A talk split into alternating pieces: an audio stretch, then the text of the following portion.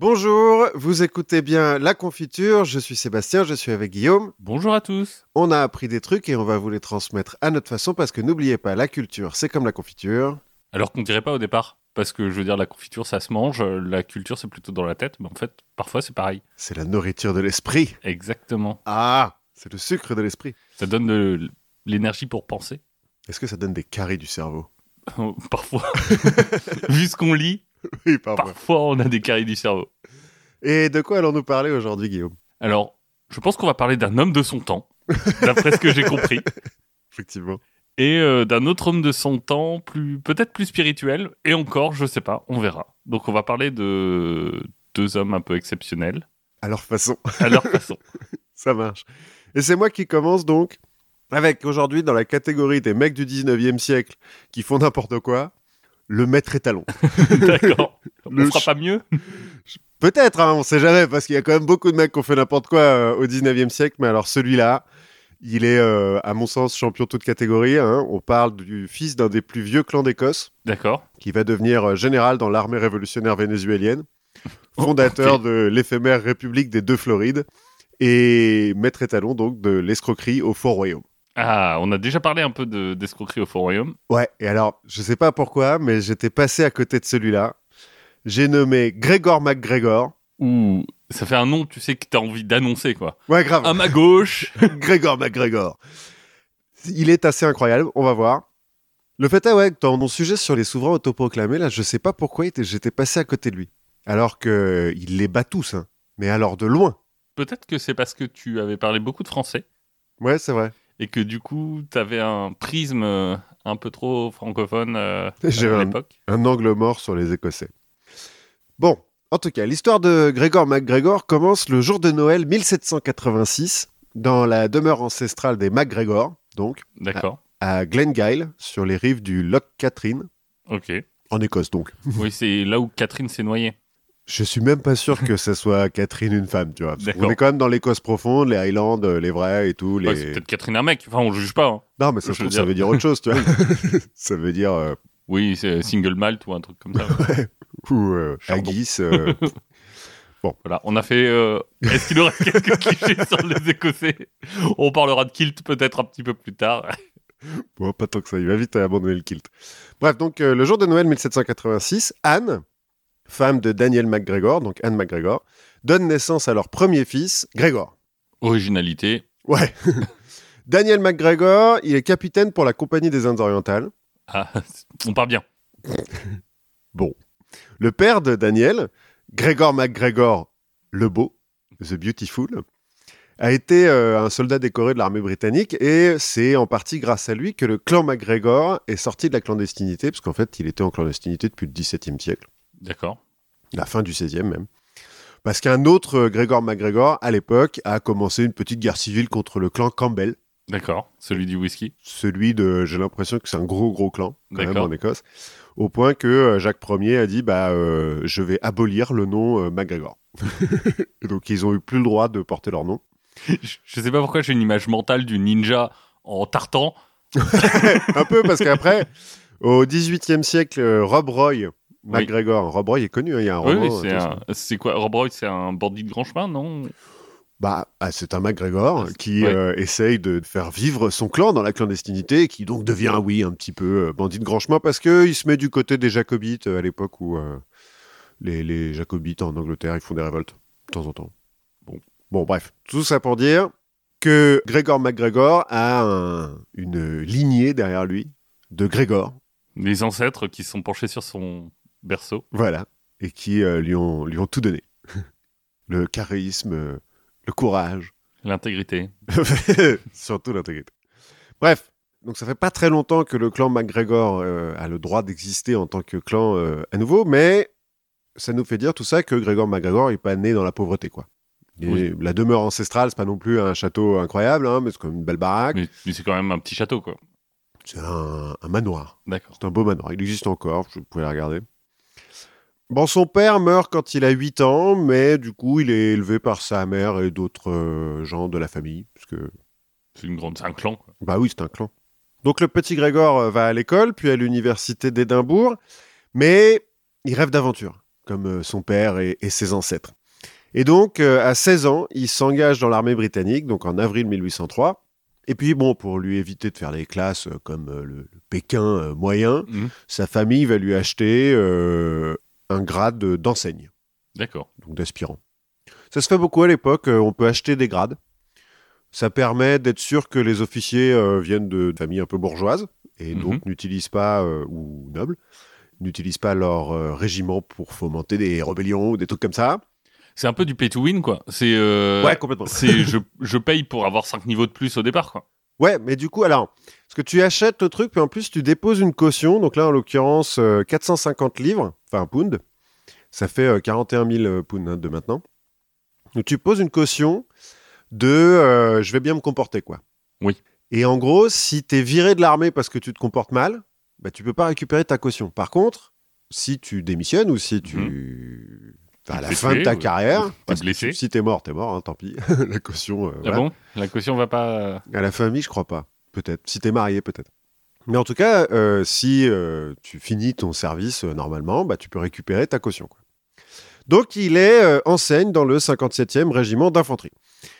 C'est pas forcément le meilleur moment pour rentrer dans l'armée parce que 1803, c'est un peu le début des guerres euh, napoléoniennes. Oui. Mais le 57e régiment d'infanterie, il est chargé de défendre les côtes sud de l'Angleterre contre un éventuel débarquement français. Bon, euh, On met la- des sacs de sable et on attend. Ouais, voilà. Vu qu'on parle depuis le futur par rapport à lui, on sait Oui. qu'il n'a pas fait grand-chose. Bon. Il devait quand même être pas trop mauvais, élève officier, parce que au bout d'un an, il est nommé lieutenant sans avoir à payer, alors que normalement, il faut trois ans. D'accord. Donc il a 17 piges, il est lieutenant, et il est envoyé avec son régiment à Gibraltar. Ça change. Il y a un peu de soleil. Il y a un peu de soleil, mais enfin bon, à Gibraltar, les batailles, elles sont quand même surtout navales, donc euh, le régiment d'infanterie, bon, ça va, ils sont, ils sont quand même un peu tranquilles. La même année euh, où il est envoyé à Gibraltar, avant de partir, juste avant, il est présenté à Maria Bowater, fille d'un amiral de la Royal Navy, qu'il épouse en 1805. Et puis, comme elle apporte une grosse dot, parce que son père a des moyens, sa famille a des moyens euh, financiers euh, substantiels, il va profiter de cette dot pour s'acheter le grade de capitaine. Parce que bon, Oui. Puis j'imagine que quand ton beau-père est amiral, les, les grades, ça va un peu plus vite aussi. Bah, normalement, il aurait dû attendre 7 ans en tant que lieutenant pour devenir capitaine. Puis là, bon, ouais, effectivement, peut-être que euh, beau papa a aidé un peu. Enfin, après, si tu payes, euh, Oui. on t'avance, hein, pas de problème. Donc 900 pounds hein, quand même de caution pour devenir euh, capitaine. Et donc, il est basé à Gibraltar. Bon, il se passe pas grand-chose. En 1809, le 57e régiment d'infanterie est envoyé au Portugal pour défendre le pays, qui est un nouvel allié de l'Angleterre. On en avait un peu parlé à l'époque de Havas. C'est à ce moment-là qu'ils font du Porto. Voilà, par exemple. Bon, alors au début, il est censé garder la frontière un endroit où, euh, bah, par là que les batailles se font, donc euh, très bien. Puis, euh, il finit par euh, avoir un conflit avec son supérieur. Possible que ça soit une histoire de- d'uniforme, parce que pendant qu'il était basé à Gibraltar, donc ils se battaient pas beaucoup, les mecs, Mhm. mais lui, en tant que lieutenant, il faisait bien attention à ce que tout le monde, enfin, capitaine même, à ce que euh, tous ses soldats soient toujours en uniforme d'apparat. Parce que, euh, on va voir plus tard, Grégor MacGregor, les médailles, euh, l'apparat, tout ça, ça compte pour lui. D'accord. Tu vois, il faut. Quand t'as rien d'autre à foutre, de toute façon. En plus. non, mais il faut représenter la couronne, il faut être beau, quoi. Il se trouve, il y a une, une peinture qu'on postera peut-être de lui jeune, il est assez beau. Bon, après. Plus que Grégor Lebeau? On ne sait pas. Je n'ai pas trouvé de, de peinture de Grégor le Beau, mais en tout cas, Grégor MacGregor, qui nous intéresse là, euh, bon, beau de l'époque, hein, mais, euh, mais pas mal, quoi. Bref, donc, conflit avec un de ses supérieurs.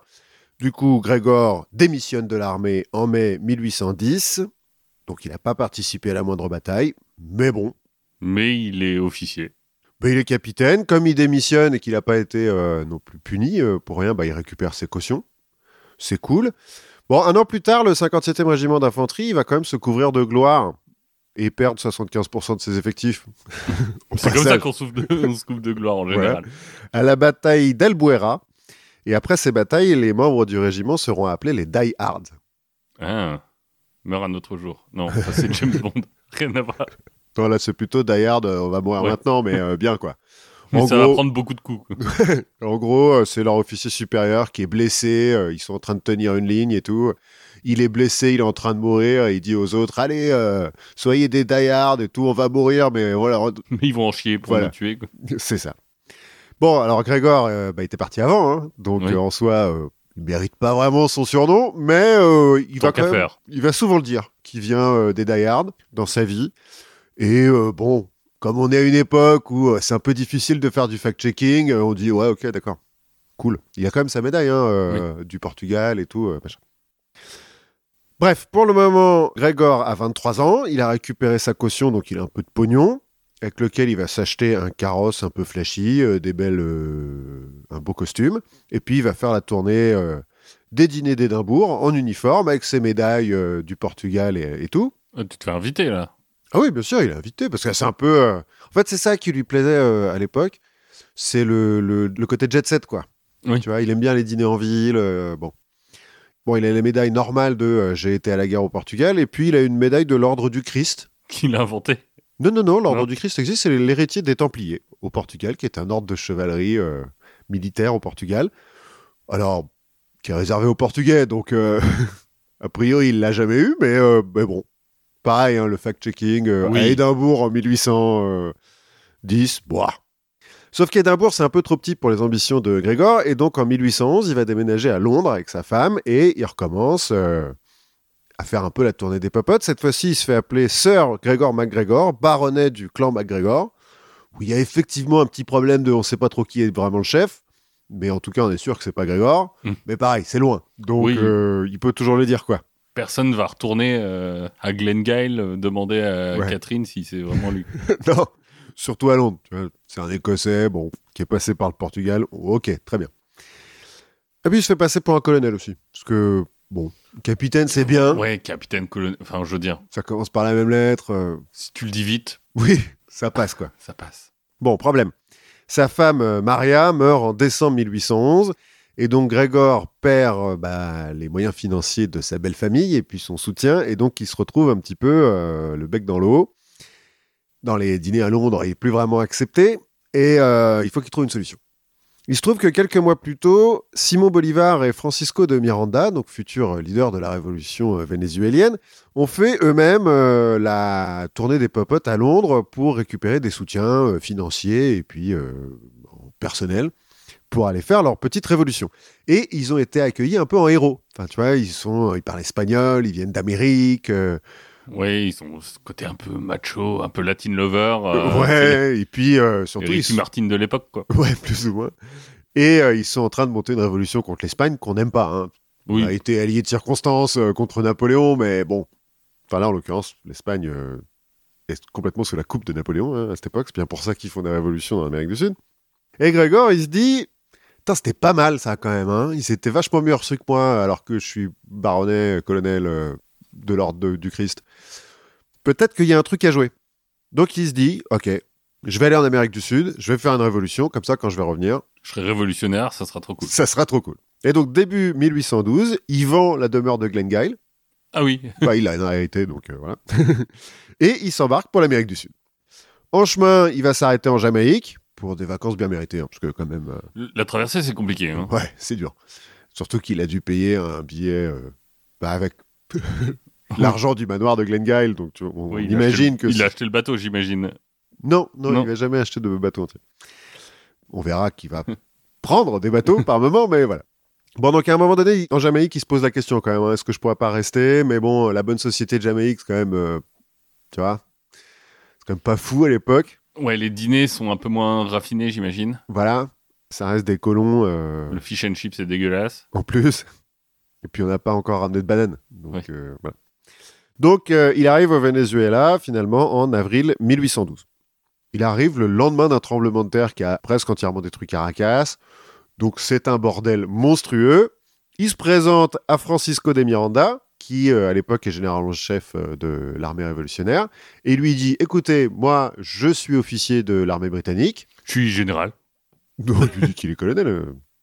Donc, euh, j'ai fait partie des Hard, là, vous en avez sûrement entendu parler. Je suis chevalier de l'ordre du Christ, donc je pèse un petit peu. Donc, si vous voulez, donnez-moi un régiment et je me bats pour vous. Miranda, qui manque quand même cruellement euh, d'officiers supérieurs, hein, parce que c'est des colons qui se, Oui. euh, qui se révoltent là, hein, c'est pas des soldats de métier. Lui dit bah écoute, euh, cool. Donc on va te Bienvenue. filer Bienvenue d'eau. bienvenido.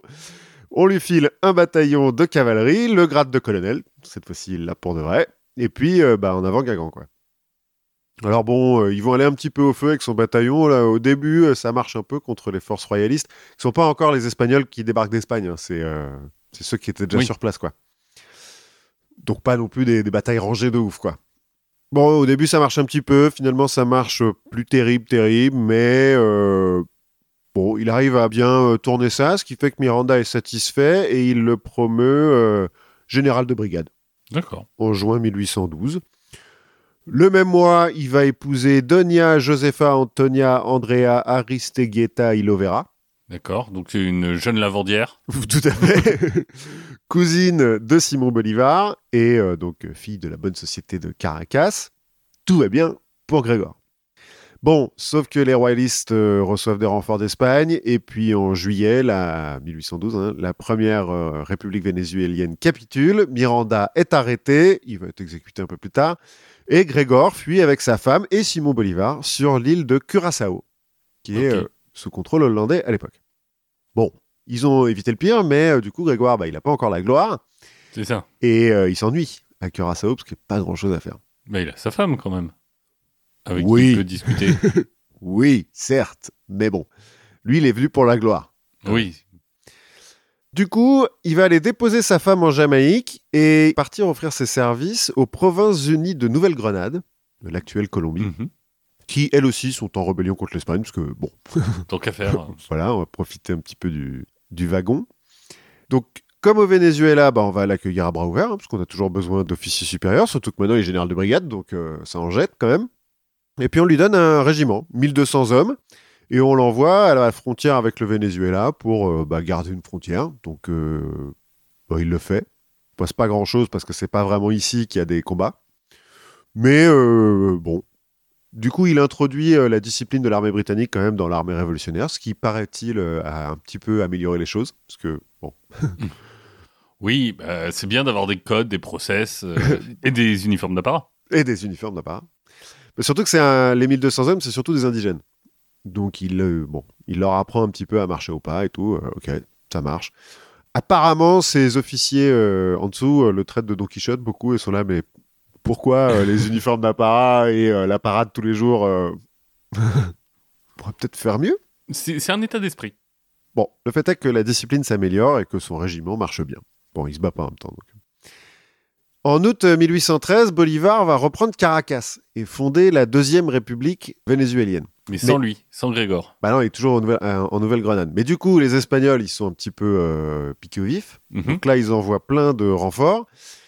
Et un an plus tard, ils détruisent donc la deuxième euh, république vénézuélienne et dans la foulée, ils matent euh, les provinces euh, unies de Nouvelle-Grenade. Du coup, Grégor et son bataillon sont obligés de se réfugier à Carthagène, qui est devenu un peu le dernier bastion euh, des révolutionnaires. Carthagène euh, de là-bas, hein, en Colombie.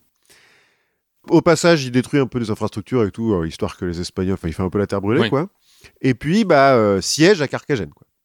Là, on, on met les sacs de sable, euh, il connaît depuis Gibraltar. ouais, voilà. Bon, en gros, lui, il est venu avec 1200 soldats. hein. Sur le siège, il y a 6000 soldats euh, révolutionnaires, donc pas non plus euh, lui qui dirige. Hein. Bon, après, c'est celui qui, c'est pas celui qui gueule le plus fort qui dirige au bout d'un moment? si, peut-être. Je suis pas sûr que ça soit lui qui dirige. En tout cas, bon. Siège qui commence en août 1815. Ah non, pardon, il y a 5000 défenseurs et 6000 soldats espagnols qui sont en train de faire le siège. Bon. Il semblerait qu'il participe à la défense de la ville. Lui, après, dira que c'est lui qui a tout géré. Enfin, Bah, c'est lui qui a Ouais, gueulé mais le plus déjà, fort. 5000 défenseurs contre 6000 assaillants pour un siège, ça me paraît très peu. Bah, on est quand même dans des colonies qui sont pas hyper peuplées. non, mais je veux dire, ça me paraît un rapport de force très favorable aux défenseurs. Oui, alors, siège, il y a un blocus maritime et un blocus externe. Quand même dans la jungle. hein, euh, Oui. Je pense qu'on parle de palissades en bois et tout. hein, on n'en est pas au. Il n'y a pas de machicoulis et de. Non, a priori, euh, les Espagnols n'ont pas ramené de, de catapultes, mais ça devrait aller. Ouais, il y a quand même des canons ouais, à l'époque. Ses biographes sont un peu d'accord pour dire que son rôle n'a pas vraiment été déterminant pendant ce siège, mais il était là. Le fait est qu'il Oui. s'est battu. En novembre, les défenseurs ne sont plus que quelques centaines, et donc euh, il commence à trouver que bah, c'est foutu. Donc ils décident de forcer le blocus maritime pour rejoindre la Jamaïque. Ils font une jambard, quoi. Ils foncent. Allez, boum ils foncent tout droit en tirant. Et puis, bah, ça passe. Ils arrivent tous à partir. En Jamaïque, du coup, bah, il est un peu accueilli en héros, hein, Grégoire, parce qu'il fait partie des mecs qui ont réussi à, à s'échapper de, de Carthagène. Donc, il est invité chez tous les colons anglais. Il exagère tellement ses exploits que les colons finissent par l'appeler euh, le Hannibal de la Car- Carthage moderne. Bon. On sait pas à quel point ils sont sérieux quand ils l'appellent comme ça. Ah non, je pense qu'ils y croient parce que on va voir que Grégor, il est très convaincant. D'accord. Et que, euh, bon, sur un champ de bataille, c'est pas forcément lui qui brille. Par contre, après, j'en mets. C'est peut-être ça qui compte. Bah, euh, L'histoire se souvient de ceux qui la racontent. C'est ça. Et lui, il raconte bien.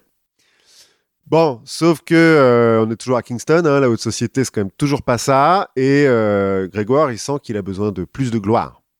Donc, quand Simon Bolivar organise une nouvelle expédition militaire au Venezuela, depuis Haïti, hein, qui est juste à côté, bah, Grégor, il l'y rejoint, et puis il va retrouver son grade de général de brigade, et puis euh, hop, on y retourne, quoi. Allez. Mai 1816, il participe à la prise du port de Carupano, donc euh, au Venezuela, en tant que second du général en chef, Manuel Pillard. Bon, Manuel Pillard, il va finir par se faire exécuter par Bolivar plus tard, mais enfin bon. À l'époque, C'est la son vie d'un pote- général. Hein. C'est Oui. une mort naturelle pour un général sud-américain, non Ouais, plus ou moins. Dans les rapports de bataille vénézuéliens, il n'est pas mentionné, Grégor MacGregor. Mais il était là, on sait qu'il était là. D'accord. On sait pas ce qu'il a fait. Bah rien, a priori. Mais bon, il le dira quand même qu'il a fait ça. En juillet, il est envoyé dans l'ouest du pays pour recruter des indigènes pour euh, l'armée révolutionnaire. Donc ça le connaît, hein, de transformer des indigènes euh, en vrais soldats. Sauf qu'au même moment, les Espagnols commencent une contre-attaque depuis la Nouvelle-Grenade, justement, qui est donc à l'ouest euh, du Venezuela. Et donc, Grégor, avec son nouveau régiment euh, d'indigènes, il va se lancer dans son principal fait d'armes, qui est en fait une retraite parce qu'il va se barrer devant les Espagnols. Mais il va se barrer sur plusieurs centaines de kilomètres, en pleine jungle, hein. enfin, il n'y a pas de route et tout machin, avec un régiment d'indigènes euh, où ils sont 1200, les mecs. Leur but, c'est Barcelona, qui est sur la côte euh, est, plus ou moins du, de la Venezuela, enfin pas très loin euh, à Mhm. l'est, mais quand même plutôt dans l'est. Et euh, après une première escarmouche le 27 juillet, il finit par accepter une bataille rangée le 10 août. Et euh, donc avec ces 1200 hommes qui sont surtout des archers en fait. hein. Mhm. tu vois, parce qu'il n'y a pas non plus énormément d'armes et de Ouais, ça. munitions. Euh, après, après, la retraite dans la jungle, ça a dû être plutôt à son avantage, non? Enfin, j'imagine que ces hommes connaissent mieux la jungle que les Espagnols. Oui. Et puis, euh, lui, il n'a pas de chariot, ils ont euh, 15 chevaux euh, pour 1200 mecs, euh, ils n'ont pas de canon à transporter, donc euh, effectivement, ils vont plus vite. Mais là, ils sont un peu coincés, ils sont obligés de se battre. Et ben en fait, avec ces archers indigènes, il arrive à mettre en déroute la cavalerie espagnole parce qu'il les a bien placés derrière un talus et tout, machin, et puis que les Espagnols ont foncé comme des cons. et- En se disant ça va être facile, c'est des indigènes. Voilà. Donc il gagne. Et le 20 août, après euh, 34 jours de marche, ils arrivent sains et saufs à Barcelona et ils sont acclamés en héros. Ça y est. Là, c'est bon. Pour une fois, en plus, il a vraiment fait le truc et tout. Il a vraiment fait les 34 jours de marche. euh, il, a vraiment euh, participé à la bataille. Le 26 septembre, euh, il va participer aux côtés de Manuel Piard donc, à la victoire des révolutionnaires à El Runcal. Une bataille assez importante Oui, oui, bah, elle est assez connue, la bataille d'El Roncal. Euh, bien sûr. Mais bon, au Venezuela, je pense qu'elle est connue. Mais suite à des désaccords avec Pierre, il va se retirer sur Margarita Island, qui est euh, une île qui est un peu au large de Barcelona, justement, et qui est un bastion révolutionnaire, parce que, bah, comme c'est une île, en fait, euh, les Espagnols n'y vont pas. D'accord. Donc il enchaîne Curaçao, Margarita. c'est vrai, j'avais pas fait le lien, mais ouais.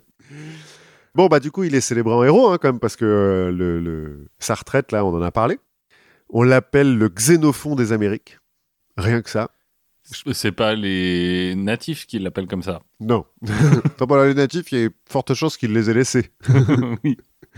Je me demande à quel point c'est pas lui, tu vois, qui est passé entre les rangs en disant Putain, on dirait que c'est et tout. pour après revenir devant C'est- qui Xeno. Ta gueule. Dis-le, dis-le, t'inquiète. Tu sais, ou alors il est sur le podium comme ça et puis il met sa main euh, pour cacher son truc. Eh, Xénophon ouais. Ou alors à la Trump, tu sais, genre. euh, Les gens m'appellent le xénophone. Encore ce matin, j'ai croisé un. Dans- sur un- Vous allez sur les marchés, parce que moi je suis allé sur un marché, et encore une fois on m'a dit, mais vous êtes le xénophone des Amériques. Voilà, vous êtes le véritable Xénophon. vous savez. Bon, bref, il est au fait de sa gloire, là. Mais il trouve que c'est pas encore assez, et puis euh, il commence à croire, je pense, à sa propre légende. Il se dit, mais c'est bon, en fait, je suis un vrai général de ouf et tout, euh, je peux faire tout ce que je Je veux. suis un stratège. euh, je- Ouais. Je suis xénophon, quoi, putain. Et du coup, quand euh, le général euh, qui est euh, là, un autre général, lui demande d'aller envahir la colonie espagnole de Floride pour euh, bah, un petit peu casser euh, la base arrière des Espagnols en Amérique, il accepte immédiatement. Il se dit, bah ok, cool. Je veux dire, il y a quoi? Il y a- il y a en Floride, des alligators et un marais, quoi. Et Disneyland. Facile. Bon, le général Arismendi lui a pas donné de troupes hein, non plus. Il lui a dit bah t'inquiète, tiens, t'as qu'à aller faire ça parce que t'es si fort. Vas-y, Xénophon, je te regarde. bah ça c'est pas grave. Grégor, il va aller à Haïti pour lever une armée comme euh, Bolivar l'avait fait Mhm. euh, un peu plus tôt. Bon, sauf qu'il y a plus personne à lever du coup parce que oui, Bolivar il a pris tout le monde. Ils sont tous partis en Amérique du Sud. voilà. Donc Grégor MacGregor, bah, il va aller aux États-Unis en se disant qu'à terme les États-Unis vont vouloir récupérer la Floride parce que quand même Oui, Plus- ce serait pas mal, ouais. collé aux États-Unis qu'au Venezuela. Et euh, bizarrement, il va réussir son coup. C'est-à-dire qu'il va réussir à lever 160 000 dollars auprès de mécènes qui se disent Ouais, ouais, la Floride, c'est pas mal. Alors 160 000 dollars à l'époque, ça fait quelques quinzaines de milliards maintenant. Ouais, ça doit faire beaucoup. Ah, j'ai pas regardé sur les dollars combien ça faisait, parce qu'on verra par- après qu'il va lever beaucoup d'argent. Mais bon, en tout cas, 160 000 dollars pour, donc, pour acheter du matériel et tout. Il va recruter plusieurs de centaines d'hommes, notamment en leur promettant des parcelles de terre fertile en Floride. Mhm. Tu vois, il leur dit Bah écoutez. euh, Vous allez faire pousser des oranges Ouais. Non, mais surtout, il leur file des certificats, tu vois. Oui. Il écrit des certificats, puis il dit, bah voilà, si tu viens avec moi, voilà, c'est, voilà 5 hectares de, de terre fertile en Floride, où tu veux. Tu te démerdes, tu choisis. Comme as. Ça marche. Et donc, en juin 1817, il va partir de Charleston avec 80 hommes pour attaquer Amelia Island, qui est un repère de pirates, en fait, qui est euh, au large de Jacksonville, euh, enfin de l'actuel Jacksonville. C'est une île. Tu nous avais pas déjà parlé de Pirates de Floride? Je me demande si c'est pas toi, parce qu'on va y croiser un copain de de, Lafitte. Jacques- de Lafitte? Ouais. Ah, moi je pensais, tu sais, au mec qui avait décidé de devenir pirate, au fermier qui avait décidé de devenir pirate. Ça te dit rien? Bon. Ça, Je ne me souviens pas. Mais c'est possible. bon, en tout cas, c'est un repère de pirates à l'époque. Il y a quand même un fort euh, espagnol, hein, parce que bon, Oui. pourquoi pas, c'est sur la côte atlantique, donc il faut un peu la défendre, où il y a 51 soldats. Mais donc quand ils voient arriver le bateau, euh, là, et puis euh, Grégor MacGregor en grand uniforme et tout machin, les Espagnols, ils prennent peur et ils se rendent. Donc, bah, il prend le fort. Voilà. Puis il prend l'île, enfin, l'île Bah est oui. pas très grosse. Hein. Il va du coup proclamer la République des deux Florides. Parce qu'en en fait, il y a la Floride de l'Est et la Floride de Oui. l'Ouest à l'époque. bon. Dont il est le chef, hein, du coup. Parce que tant qu'à faire. Bah, c'est une république, il a dû être élu. Enfin, j'imagine par lui. Oui, plus ou moins. Bah, il va créer un drapeau quand même aussi euh, pour, pour faire le truc bien. hein, Une croix verte sur fond blanc. Il va. Il n'y a pas de tartan dessus? Non, non, mais tu sais, un peu comme le, le drapeau d'Angleterre, sauf que, le- que la croix soit rouge et verte. D'accord. Bon, pourquoi pas. Il va essayer de taxer les pirates, que ça fait bien marrer. hein, parce que Oui, oui, oui. On va te faire une déclaration. pas de problème. Je crée mon compte sur France Connect et je suis à toi. Et il fait quand même euh, venir les autres recrues. Parce que 80, c'était pas beaucoup, je t'avais dit, hein, Mm. plusieurs centaines de recrues. Il les fait venir sur l'île. Bon. En juillet, ses lieutenants lui disent Bon, écoute, euh, c'est cool, on a l'île de Amelie Island, mais qui est toute petite. On pourrait peut-être attaquer le reste de la Floride pour avoir une vraie république des deux Florides. Mais lui, il dit Non, non, attends, euh, on va se préparer quand même, euh, je suis pas sûr. euh, Bon. Il y a un moment donné où euh, ces soldats, ces recrues, là, ils ont dit euh, Écoute, euh, c'est bien hein, les petits papiers là, mais euh, faut qu'on bouffe quand même. Oui. Pour être payé quand même, devrait être payé, oui, c'est ça. Bah donc il va les payer en dollars d'Amelia, qui vient d'imprimer. Écoute, ça marche, plus ou moins. En tout cas, ça les calme pendant un ça moment, marche, mais pas longtemps. pas longtemps. Bah en même temps, le 3 septembre, les Espagnols qui ont un peu repris leurs esprits massent une armée euh, de l'autre côté du petit bras de mer entre euh, bah, la Floride continentale et l'île d'Amelia. Grégor juge donc que la situation est désespérée et le 4, euh, il annonce à ses troupes euh, bah, qu'elles l'ont trahi, que c'est de leur faute et il se barre. Il fait ce qu'il sait de mieux faire, la retraite. Voilà, et il rejoint les Bahamas. En pratique, Amelia Island va résister aux Espagnols pendant quelques mois grâce donc à un des compères de Jacques Lafitte, un certain Louis-Michel Horry, corsaire français lui aussi, qui va finir par euh, livrer l'île aux Américains euh, au moment où plus ou moins les Américains vont dire bon bah on va prendre la Floride. hein. On est d'accord ça intéresse plus personne, c'est bien. Ok, cool. On sait quoi en faire des alligators À Nassau, donc aux Bahamas, Grégor arrive à transformer son échec en réussite, notamment en créant des médailles commémoratives de euh, la République de, de Floride, sur lesquelles il inscrit Amelia Venividivici. Bon, il s'est pas battu, mais euh, Ouais, et puis c'est pas non plus. euh, Enfin, il a pas conquis l'Italie, quoi. non, mais euh, voilà. Et sur la médaille aussi est marqué Duce Mac Gregorio Libertas Floridarium, donc euh, la Floride sous les ordres du, du chef Mac Gregorio. Du Duce. À l'époque, ça marchait encore. Ouais, à l'époque, ça. C'est du latin, c'est bon, ça passe. Et euh, il va prétendre aussi que euh, Louis-Michel Horry, en fait, c'est son lieutenant et que c'est euh, lui qui a donné l'ordre à Horry de garder l'île pour les Américains. Oui, bah, c'était le plan dès le départ. Voilà. Comme d'habitude, bah, on peut pas vraiment faire du fact-checking, donc on dit, bah, ok. Écoute, c'est convaincant, donc euh, très bien. Bravo. Mais voilà, on va quand même pas s'arrêter là-dessus non plus, il faut continuer. Pour Grégor, et donc quand le capitaine du bateau qui l'a ramené d'Amelia lui propose de l'emmener en Angleterre pour aller lever des troupes, comme euh, Simon Bolivar l'avait Oui. fait euh, quelques années plus tôt, bah Grégor il accepte. Il se dit mais ouais super. C'est pour ça que je suis né. Oui plus ou moins. À la base c'est pour ça que je suis parti en plus. Ouais, c'est ça. C'est pour ça que ça fait 10 ans que je me bats euh, Ouais. au soleil. À Londres, les envoyés de Simon Bolivar qui a promu Grégor général de division entre temps. D'accord. parce que voilà, lui donne euh, 1000 pounds pour recruter des soldats. Mhm. Mais euh, Grégor, bah, il est rentré à Londres, donc il va dans la haute société, donc il faut qu'il se refasse une garde-robe. Donc Des uniformes, ouais. Voilà, donc il dépense les 1000 pounds et puis euh, bon, ça marche pendant quelques temps. Euh, En plus, il a plus de maison. Non, mais enfin bon, il est invité. euh, Oui. c'est le but, hein, c'est d'être invité un petit peu par tout le monde.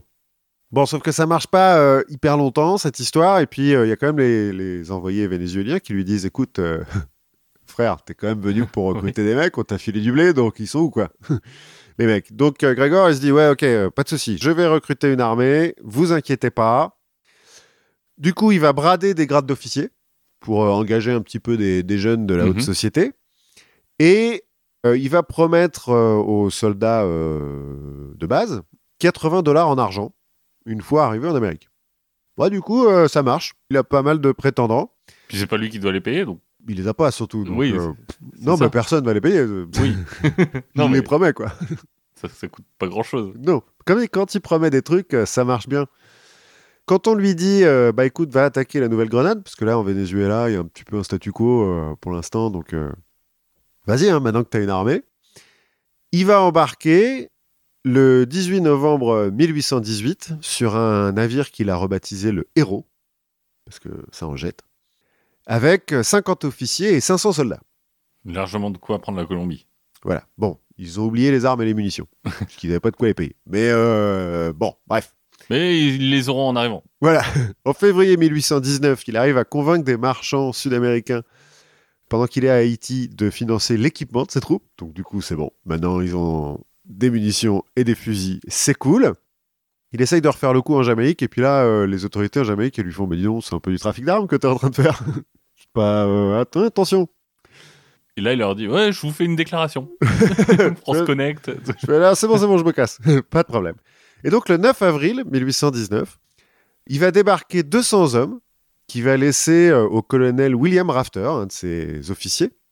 Donc, il va débarquer en Nouvelle-Grenade et ils vont prendre le port de Portobello, qui est au Panama euh, actuel. Mhm. Qui est un joli port, Alors, je, c'est- bah oui, vu le nom. faut croire. Donc, ils le prennent pendant la nuit, en fait. Ils profitent de la nuit pour euh, rentrer dans la ville et puis, euh, ok, cool, c'est bon, on a pris la ville. Qui n'était pas défendue, donc en fait, euh, voilà, c'est quand même plus On est facile. venu, on a dit que c'était à nous. Voilà. Du coup, le 10, Grégor débarque, et puis il s'attelle tout de suite bah, à créer un nouvel ordre de chevalerie. Oui, voilà, médailles, des- Un drapeau, des trucs comme ça, Un, un hymne. bien sûr. Et puis il laisse ses troupes faire ce qu'elles veulent en ville. Bon, bah, du coup, elles ne font rien. Et euh, au ce, qui matin. est, ce qui est déjà euh, pas trop négatif. Ouais, non, elles pillent pas. Elle pille pas, il n'y a pas de Enfin, pille. saccage. Bon, ils s'amusent, quoi. Oui. Mais, mais ça va, il n'y a pas de massacre, il n'y a pas de trucs comme ça. Finalement, on est venu libérer des gens qui sont très contents d'être libérés. Ça change pas grand-chose pour eux. oui. Ils, ils voient débarquer des gars qui, à qui ils peuvent vendre de l'alcool. Bon, Ouais, voilà, plus ou moins. bon, ils ont pas d'argent, certes. Mais ils en auront un jour. Euh, ouais, ils vont avoir 80 dollars en argent à un moment donné, peut-être. Au matin du 30 avril, donc euh, 20 jours plus tard, les Espagnols se sont un peu repris et donc euh, marchent sur la ville. Et puis bah rentrent dans la ville parce qu'en fait, comme on n'a pas organisé les défenses, bah il n'y a pas de défense. Grégor, qui est encore au lit, euh, saute par la fenêtre de sa chambre, rejoint son navire à la nage. Pendant que euh, ces soldats euh, sur la place principale euh, se retranchent en se disant bon bah c'est cool, euh, notre général il est en train de repartir sur le bateau, il va donner du canon et puis ça va nous aider. Sauf que non, une fois qu'il arrive sur le bateau, Grégor il dit allez on se casse, La retraite. la retraite. Et t'as des gens quand même sur le bateau qui lui disent mais euh, on en a laissé 200 quand même en ville. Fait, oui bah euh, ils sont morts pour la gloire. Allez hop, salut. Ça vous fera plus d'argent. Vous pourrez avoir leurs 80 dollars. voilà, c'est ça. Donc, il se barre et le colonel Rafter euh, bah, est obligé de défendre la ville tout seul. Bon, il va finir par se rendre, hein, parce qu'il est quand même pas con, mais il sera fusillé. Parce que, Ça, c'est- finalement, ça servait pas à grand chose de se rendre. bah, c'est-à-dire que pour les Espagnols, c'est quand même un révolutionnaire qui a pris Oui. une ville. Quoi. Donc, euh, bah non, ça ne se fait pas. Puis c'est le chef, c'est le plus haut gradé. Oui. Quoi. Oui, mais c'était pour la gloire, ça compte pas comme excuse? C'était pas pour la sienne, c'était pour celle de Grégor McGregor, comme il est parti. Du coup, retour à Haïti, Grégor va profiter que le capitaine et propriétaire du héros, le navire, soit malade bah, pour prendre le navire et le renommer El McGregor. Et puis pour se barrer euh, en Haïti, pour essayer de lever une autre armée. Je pense qu'en Haïti, ils doivent en avoir marre. C'est possible. Mais comme c'est le seul pays indépendant du coin à l'époque. Mais En fait, quand il arrive en Haïti, il découvre que les recruteurs qu'il a laissés en Angleterre, ils ont continué à promettre 80 dollars en argent et à distribuer des titres de D'officier. d'officiers. Et que donc, bah, il y a une nouvelle armée qui l'attend. bah écoute, Donc, cool Et puis des bateaux, parce qu'ils sont pas venus euh, sans Oui. rien. Je trouve que le El McGregor, euh, en fait, il prend l'eau, donc euh, voilà, il le revend. Bon, alors, il n'y a toujours pas de quoi les payer. Donc, il y a une partie euh, des recrues là-bas qui vont rentrer en Angleterre, mais le 29 septembre 1819, euh, Gregor MacGregor décide de libérer à nouveau la Nouvelle-Grenade. Et donc, il embarque avec environ 250 hommes, hein, comme l'autre fois, euh, 50 officiers, euh, 200 soldats, dont le lieutenant-colonel Michael Rafter, frère du précédent, qui est venu sauver son frangin. Et euh, donc, euh, ils vont vers Rio de Hacha, un autre port. ils disant T'inquiète pas, il est là-bas, sûrement ton frère. Bon, il faut déjà arriver sur le, Oui. en Nouvelle-Grenade, tu vois, après on verra quoi. Donc, autre port que ces troupes prennent encore une fois à la faveur de la nuit.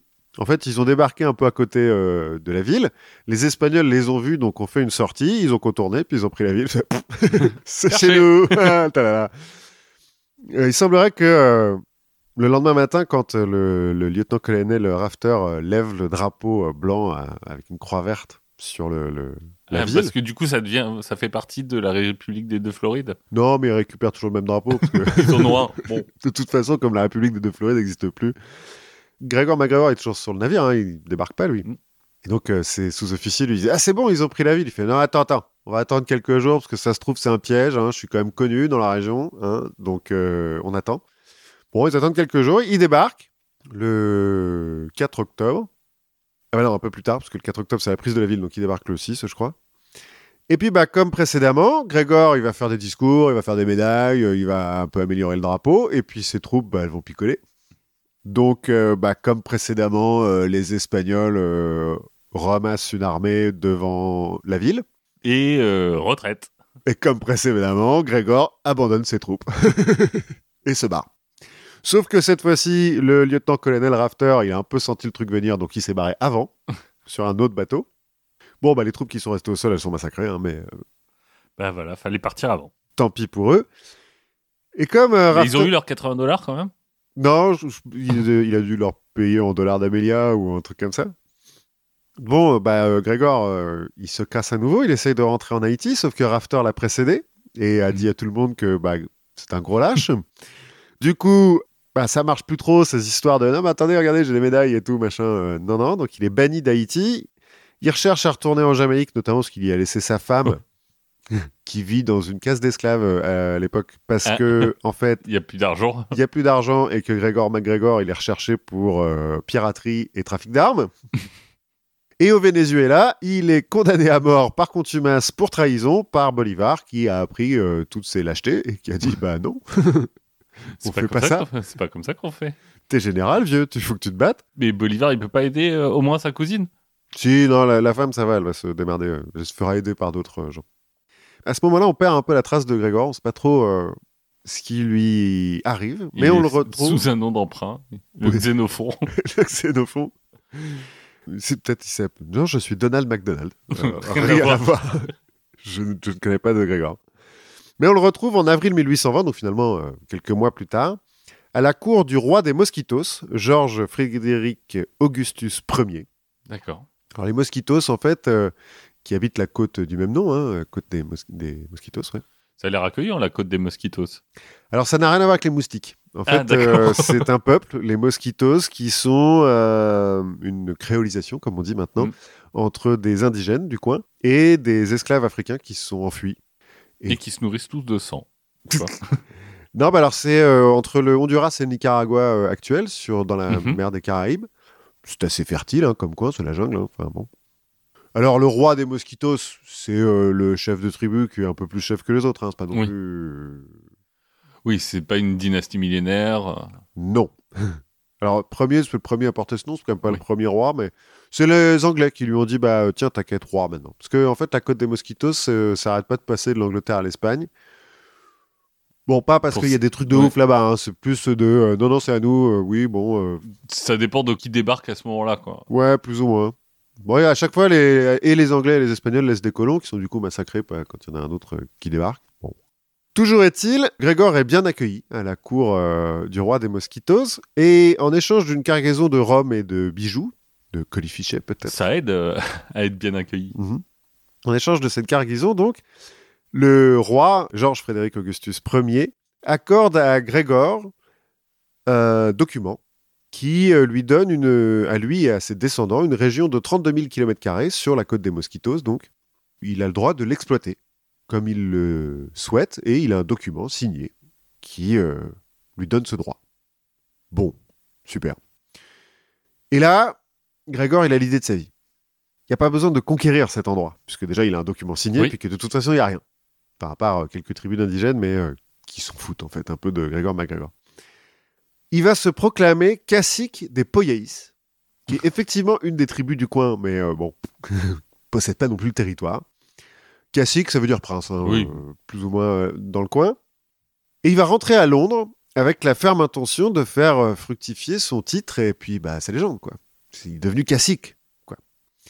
Donc, à Londres, il rentre en, euh, à la mi-1821. Avec sa femme, j'imagine. Oui, oui, il la prend au passage et tout. Ouais, Ah, d'accord. ouais, ils ont eu des enfants et tout, machin. Non, mais euh, alors sa femme, il y a une photo, elle est très belle.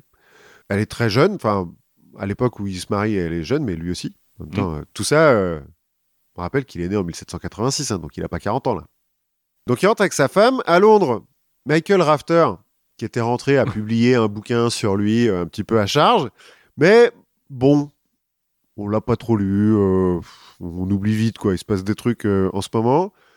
On n'est pas vraiment au courant des, des moments où il est où il s'est barré, il a laissé des troupes se faire massacrer. On se souvient qu'il a été euh, officier du 50e régiment d'infanterie, les Dayards. Et Dayard, ouais. Bon, on se souvient plus qu'il y était pas au moment des Dayards, mais enfin, c'est pas, pas très grave. On a entendu parler de l'histoire de Xénophon des Amériques, euh, de général de l'armée De l'animal de. Carthagène. Oui, voilà. Bon, donc, comme de toute façon, on sait pas vraiment placer le Venezuela sur une carte, euh, on est là, genre, bah, ok, cool, pas de problème, mec. Et donc, quand il arrive en disant, bah, maintenant, euh, je suis cacique des Poyais, les gars. On dit, bah. Cool. Ouais, super Bon, t'es- en même temps, tant mieux pour eux, hein, les Poyéistes, maintenant, ils ont un roi écossais, quand même. euh, C'est bien. Hein, c'est gage de, de qualité. Donc, euh, bah, super Bienvenue Tu reprendras du haggis? Voilà, c'est ça.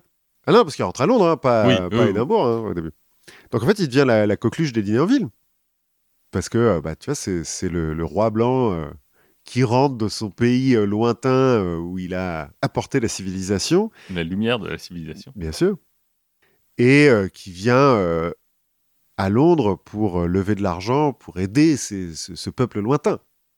Donc il est même reçu à une cérémonie officielle euh, à la mairie de Londres. Le Lord Maire de Londres l'accueille officiellement en tant que cacique. Euh, Il est un peu traité comme Simon Bolivar dix ans auparavant.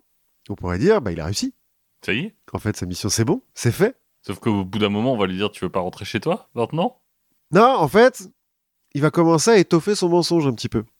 Donc il va bon, inventer un drapeau, un blason, des titres. Bon, ça, Ça, il sait faire, hein. Ouais, il sait faire. Il va faire imprimer une proclamation au pays, au Poyaïs, pardon, dans laquelle euh, il va nommer le, alors, le capitaine de bateau qui l'a ramené la première fois de Londres. Ils sont restés potes. Mm. Donc il le nomme vice-cacique. D'accord. Bon, ça coûte rien en même temps, le mec, euh, voilà. Mais donc, il fait imprimer cette proclamation, puis il la distribue un petit peu partout en ville. Dans la proclamation, il, jure qu'il part, mais seulement pour les aider, qu'il va revenir en bon père, avec euh, de quoi leur donner. euh, bon, bref, truc un petit peu colonialiste euh, normal. Et ça marche. C'est-à-dire que les gens achètent, quoi, tout ça. Ce qui fait que fin les, juin. les Anglais, tu veux dire? Oui, oui, enfin la bonne société londonienne. Ce qui fait que fin 1821, il y a un major de l'armée qui va le- lui laisser utiliser son domaine comme résidence royale et sa maison dans la city comme ambassade des Poyais, donc. En échange d'un titre de noblesse, hein, le mec, du coup, Oui. va être euh, comte de, de- Compte des Ouais, comte du, du deuxième euh, baobab euh, sur la droite. Et en fait, le, le- le fantasme du, du cacique des Poïs va devenir une vraie escroquerie à grande échelle parce que il va commencer à vraiment lever de l'argent. Mais pas seulement, euh, s'il vous plaît, euh, donnez-moi de l'argent, monsieur le comte, tu vois. Mm. Il va faire un prêt auprès d'une banque. Un prêt, euh, mais euh, national, au nom Oui. de, de la, du gouvernement des Poyais. Il faut savoir que euh, depuis les, les guerres napoléoniennes, la, la City, elle est en pleine financiarisation. On l'a vu avec Havas et Rothschild, il y a des mecs qui sont devenus hyper riches grâce aux obligations sur les dettes nationales. En 1822, les obligations donc sont très à la mode, notamment pour les dettes sud-américaines, parce que les Vénézuéliens, les Colombiens, les Mexicains, ils ont emprunté plein de fric, et donc ça s'échange et tout, c'est super. Et donc là, bah ok, cool, Bah, pourquoi pas? Des nouvelles obligations, super, pour euh, que ça marche un petit peu plus, pour que tout le monde soit au courant. Il va engager des attachés de presse, il va donner des interviews dans la presse euh, nationale, il va faire distribuer des tracts, il va composer des chansons à la gloire des Poyaïs qui vont être chantées dans les pubs et tout. Il va même publier un livre de 355 pages, qui est un guide des Poyaïs. Mais lui, il a jamais été. Bah si, plus ou moins, il était à la cour, de, il était sur la côte des Mosquitos. Ouais, ouais, mais je veux dire, lui était à la cour, le roi lui a pas donné la cour. Non, puis bon, aller à la cour des Mosquitos, euh, faut le dire vite. Hein. Non, mais ce que je veux dire, c'est que les Poyaïs, il a déjà parlé à un Poyaïs? non Non, mais ça, c'est pas grave. Dans le bouquin, en fait, la plupart de- des trucs, c'est des ressucés, euh, des généralités sur l'Amérique centrale. hein. Euh, il fait beau, euh, il y a la mer des Caraïbes, Oui. euh, il y a des bananes. Il y a de la jungle. Il y a de la Et jungle. des, et des bananes. Oh, pas encore. Ah, Mais pas encore Si on voulait faire pousser des bananes. ça marcherait. Et puis, il y a une description de la capitale des Poyaïs, la ville de Saint-Joseph, avec ses 20 000 habitants, sa cathédrale, son palais royal, euh, ses palais euh, de, de bourgeois, Ouais, ils sont tout, à pavées. l'é- sont tout à l'égout. Voilà. euh, son climat paradisiaque, hein, où il suffit de jeter des graines pour faire trois euh, récoltes par an, enfin, Mm. normal. Bon, tout ça, bien sûr, complètement euh, caillardé. Hein, euh, il fait beau, bah, c'est tropical, quoi, comme, Ouais. comme coin, mais c'est pas particulièrement fertile. bon. Le bouquin est, signé d'un certain capitaine Thomas Strangeways, qui, a priori, n'existe pas. Enfin, il y a bien un, un Thomas Strangeways dans l'armée britannique à l'époque, mais euh, aucun Ah bon lien. bon. aucun lien. Mais il le fait publier... j'ai dû être bourré. peut-être. Mais il le fait publier dans une belle édition avec une couverture en cuir et tout machin. Donc ça marche en fait. Les gens se disent bah attends, s'il y a un bouquin de 350 pages, c'est que ça doit être vrai quoi.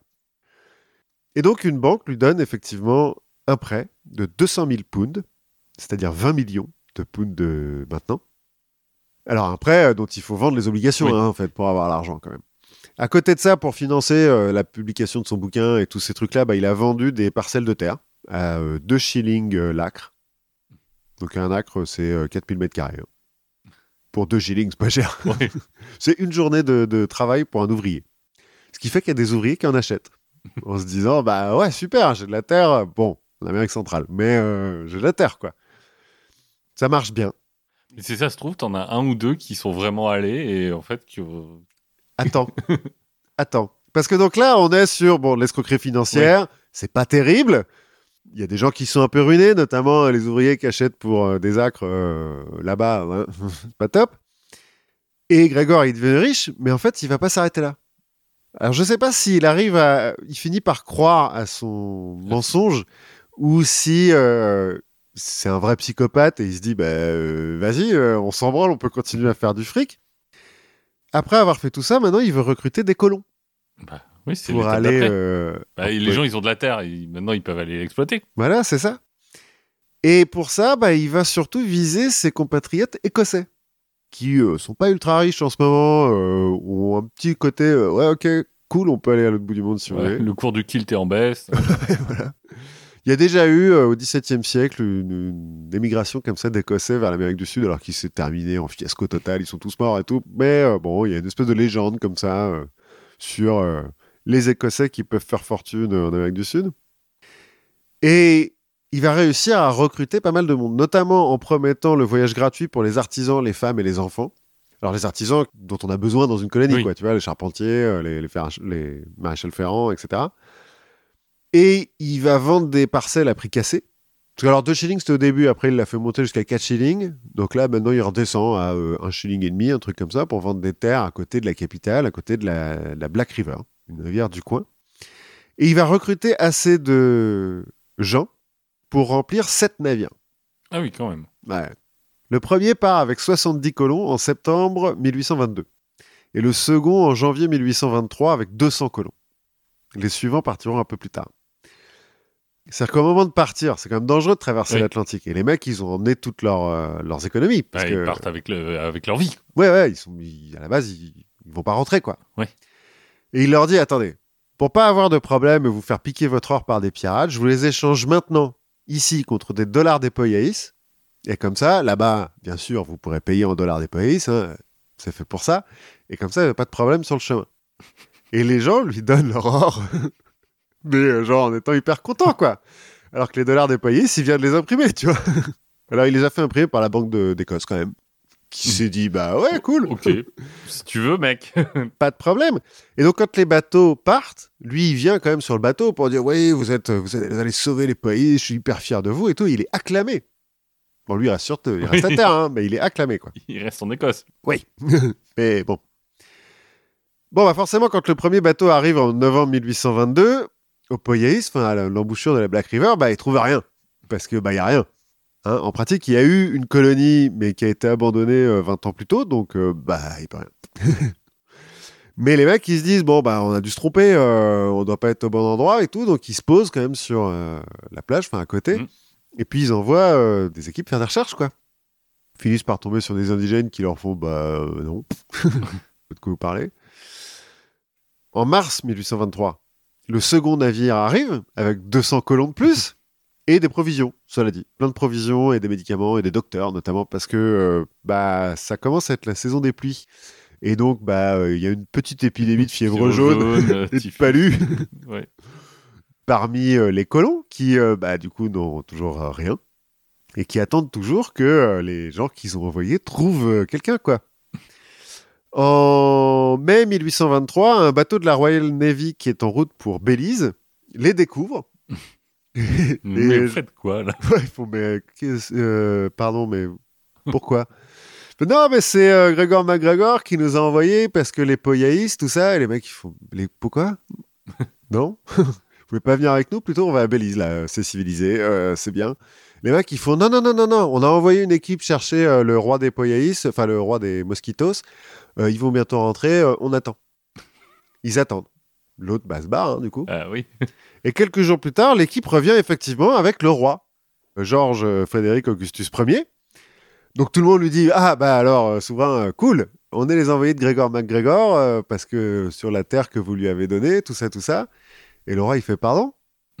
Mais alors non, je lui ai pas donné de la terre pour qu'il envoie des Écossais, hein. c'est mort. Les autres font Non, non, mais il nous a montré un papier signé et tout, machin. Fait, ah ouais, non, mais alors, euh, non, non. alors déjà, moi, je suis roi euh, vitef, hein, quand même. Je veux dire. Bon. Donc, euh, bah non, vous n'avez pas le droit d'être là. Donc, euh, bah, merci, monsieur, dame, mais il faut partir maintenant. Parce que vous êtes chez moi quand même, c'est ma jungle. Un, il n'y a pas assez de place pour tout le monde. voilà, c'est pas l'armée du salut ici non plus. Hein, donc, euh, dégagez là avec vos kilts et tout. mais hop. Et bah donc les colons, bah, ils sont évacués quand même petit à petit par euh, le bateau de la Royal Navy qui est revenu quand même de Belize en se disant non, on peut pas les laisser, c'est pas possible. Faut faire plusieurs voyages parce qu'ils ont beaucoup. Ah, dans l'embouchure de la Black River, il y en a que 7 ou 8 qui vont mourir de maladie, mais euh, en arrivant à Belize, il y en a 180 de plus sur 220 à la base. Non, un peu plus que je De, quoi il meurt à Belize? 270, moi j'ai compté. mais- Oui, 270. Bah, ils meurent de la fièvre jaune, hein. Ah Parce oui. qu'en fait, les mecs, ils arrivent à Belize, ils sont déjà malades, donc euh, Oui. ouais, voilà, ils meurent. Du coup, la Royal Navy va intercepter les cinq autres navires, hein, qui sont partis quand même, en leur disant non, non, non, Stop. c'est bon, vous pouvez vous arrêter là, c'est cool, et va en ramener quelques-uns, euh, des colons quand même. Alors, il y en a quelques-uns qui vont euh, rester aux États-Unis, il y en a qui sont trop malades pour repartir tout de suite, mais euh, il y en a quelques-uns qui rentrent en Angleterre en octobre 1823. Et bizarrement, quand ils arrivent, c'est pas à Grégor MacGregor qu'ils en veulent, c'est aux officiers. C'est aux capitaines des navires qui les ont emmenés. Il y a un des capitaines qui les a lâchés, hein, quand même, qui s'est barré et tout. euh, bon. Et euh, aux officiers qui ont commandé les, les, les missions pour aller voir le roi des mosquitos. Quoi. Oui. Ils disent non, mais c'est de leur faute à eux, là. Le, le roi des mosquitos, il était hyper vénère quand il est arrivé et tout. Ça peut pas être la faute de Grégor. Il a un papier signé. Ouais, c'est les autres, ils ont dit n'importe quoi. Bon, cela dit, Grégor, il savait hein, que les mecs allaient rentrer. Bon, bah, il s'est barré. Hein, courageusement, il a emmené femme et enfants avec lui pour arriver à Paris en novembre 1823, où il apprend de ses erreurs et donc il recommence. il fait la même chose. Voilà, il traduit son livre en français. Il va recommencer en s'associant avec les dirigeants de la compagnie de Nouvelle Neustrie, qui vont l'aider à trouver des investisseurs et des colons, et euh, obtenir un nouveau prêt de 300 000 pounds, donc un peu plus, encore une fois, un donc peu. il vend les obligations. Alors ça marche pas terrible en pratique, euh, cette fois-ci, les obligations. Et puis, il y a un autre truc, c'est que les autorités françaises, quand elles voient arriver tout un tas de demandes de passeports pour aller dans un pays qu'elles connaissent pas, parce que les poyéis, euh, les autorités françaises, elles disent Attendez, euh, pourquoi vous voulez tous aller là-bas? Là, Il se passe quoi? Donc, on leur raconte que bah, Grégor MacGregor leur a vendu des terres et tout, machin, et les mecs, ils font Alors non. c'est pas possible. Est-ce que c'est parce qu'ils ont eu vent de ce qui s'est passé en Angleterre ou pas? Je sais pas. Mais Ou on- de Cri Gregor MacGregor. Ouais, peut-être que effectivement en France il est pas connu, donc euh, là on fait bah non, ça sent quand même très très fort l'arnaque cette histoire. Donc ils arrêtent tout le monde, les Français, sauf le directeur de la compagnie de Nouvelle Neustrie qui est à ce moment-là en Belgique. Non, il est en Belgique pour chercher des investisseurs et donc on lui dit bah rentre pas avec. Parce que là c'est un petit peu. euh. Donc euh, Grégor et ses associés euh, anglais et écossais sont envoyés en prison le 7 décembre 1825. Et comme euh, le directeur de la compagnie Nouvelle Industrie n'est pas là, bah, ils lui mettent tout dessus. Ils font ah bah non mais nous on n'a rien fait, hein, c'est lui. C'est lui, il a publié un bouquin et tout, machin, il a fait croire que euh, il avait des terres, euh, Nous, machin. on l'a cru. Nous, on l'a cru, on est, des, on est bêtes, hein, désolé, on est écossais, bon. euh. Et aussi bizarre que ça puisse paraître, au bout de quelques mois, bah, il est libéré. Il est acquitté, en fait. On dit, bah non, c'est pas de ta faute, c'est la faute du directeur. Donc, euh, bah va-t'en. Il a fait six mois de prison. Entre-temps, il y a eu une crise économique en Angleterre à cause notamment des obligations en Amérique du Sud et des obligations sur la dette des poyéis bah, qui n'existent pas. Donc, euh, oui, donc euh, les 200 millions. voilà, voilà, ils ont disparu. Donc, euh, quand il rentre à Londres euh, à l'automne 1826, bah, il est arrêté. Mais pas pour euh, avoir envoyé des mecs à la mort euh, en Amérique du Sud. Ah hein. bah non, pour l'argent. Oui, pour, avoir fait perdre de l'argent à des gens riches. voilà, pour défaut de paiement sur les obligations des Poyaïs. Mais encore une fois, bah, il va tout mettre sur le dos de quelqu'un d'autre, en l'occurrence le directeur de la banque qui lui a accordé un prêt, et il est libéré au bout d'une semaine. Il doit avoir un petit peu de bagou. Ah, mais c'est un truc de dingue. Et puis là, bah, encore une fois, donc il apprend de ses erreurs. Et- bah, il recommence. Il prend un nouveau prêt. il remet des obligations. Alors cette fois-ci, ils vont vraiment pas marcher.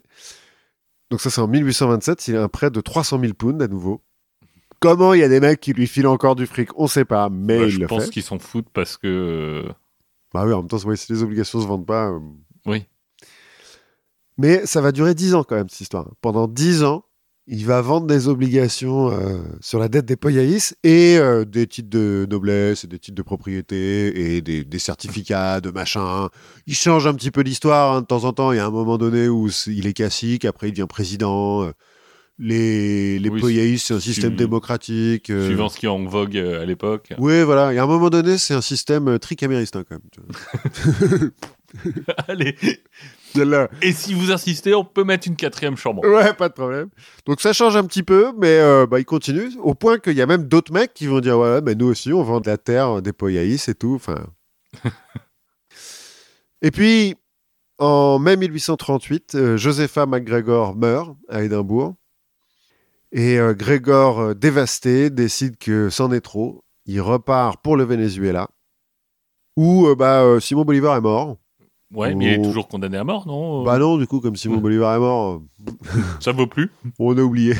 On a un peu oublié tout le truc. Le seul truc dont on se souvient, c'est la retraite jusqu'à Barcelona, le, moment de gloire. Donc quand il arrive, eh ben, il va demander la citoyenneté ainsi que d'être réintroduit au rang de général de division. Parce que, voilà. Ah oui, c'est son rang. Et puis ça solde en retard, hein. fait 20 ans qu'il est parti, donc il faut le payer quand même.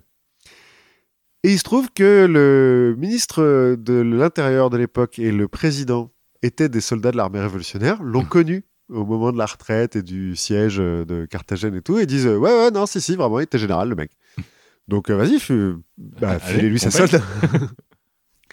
et ça marche. Il devient citoyen vénézuélien, général de division à la retraite, et il finit sa vie dans la bonne société de Caracas, tranquille, Tranquille. pépère. En décembre 1845, il finit par mourir quand même. Bon.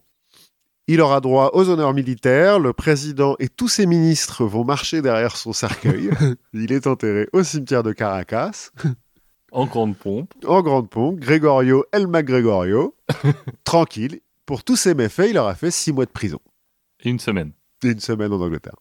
Eh ben, c'est vrai qu'il il met la barre un peu haut en termes de le nouveau monde. euh, il se passe des trucs, on rajoute le- les débuts de la financiarisation, comme tu dis. euh, on a- découvre la spéculation. Ouais, il y a des gens qui disent que c'est la plus grande escroquerie de l'histoire parce que même si en, en argent c'est moins que Madoff ou euh, Ponzi, c'est tellement gros le truc et ça va tellement loin parce qu'il envoie des mecs, il y a quand même 180 mecs qui meurent. hein, euh. Oui, oui, mais c'est toujours pareil. Ces grandes arnaques, elles sont complètement dans l'air du temps. Ah oui, oui, oui. Ouais, c'est vrai qu'il utilise euh, l'air du temps de, vas-y, il y a encore des terres à coloniser. euh. Il y a des obligations sur les dettes sud-américaines. Bah, moi, je veux faire pareil. C'est Ouais. toujours, euh, c'est toujours comme ça. Mais il a, je pense qu'il va rentrer assez haut dans notre panthéon de, des gens qui font des trucs débiles. Moi, je voulais te parler d'un mec un petit peu. C'est pas tout à fait le même genre d'histoire. Mais je voulais te raconter l'histoire de Tsangyang Gatso. Parce que bah, j'en ai appris de belles. Puis je me suis dit, je vais pouvoir t'en parler. Puis a priori, il vient pas d'Écosse du coup. Non, il n'y a pas d'Écosse. Tu connais peut-être pas, mais euh, son nom doit au moins te mettre euh, la puce à l'oreille, hein, puisque je connais ta connaissance du tibétain. Mais oui, alors euh, j'ai fait tibétain troisième langue. euh, Et donc, tu sais que Gyatso, c'est un nom tibétain qui signifie océan. Ben, euh, oui. Et c'est le nom euh, traditionnel du Dalai Lama. Voilà, l'océan de sagesse. On reviendra euh, pour savoir pourquoi il s'appelle océan de sagesse. Mais il se trouve que Gyatso, en tibétain, ça veut dire océan. Ils, doivent- ils connaissent bien le tibétain, l'océan. c'est ça. le littoral tibétain est bien connu pour ses plages. euh. Spoiler, c'est un Dalai Lama, et c'est le sixième. Mhm. Mais je me suis dit que bah, pour bien comprendre un peu son histoire, il fallait mettre un petit peu de contexte et remonter un petit peu avant, euh, avant lui. On va pas aller euh, jusqu'au néolithique. hein. Ah merde. euh. Le- tu veux dire qu'il n'y a pas eu des Dalai Lama au, au néolithique? D'ailleurs, tiens, à ton avis, le premier Dalai Lama, Bah donc six générations avant celui-là. ouais, et tu dirais quelle date? J'avais un peu lu des trucs sur le Dalai Lama à l'époque du baron Ungern. Je crois Mm. que c'est euh, genre au Moyen Âge, non Ou un truc comme ça? Moi, ça ça m'a surpris de savoir le Dalai Lama à quel point c'était euh, ancien comme tradition.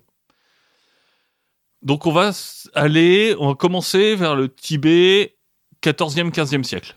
Ah ouais Donc euh, Moyen Âge tardif, quoi. Il n'y a pas encore de Dalai Lama, hein, mais le pays a été conquis par Kubilai Khan. Normal. Normal. en même temps. Et il est techniquement administré par l'Empire chinois Yuan, que donc euh, Kubilai a mis en place.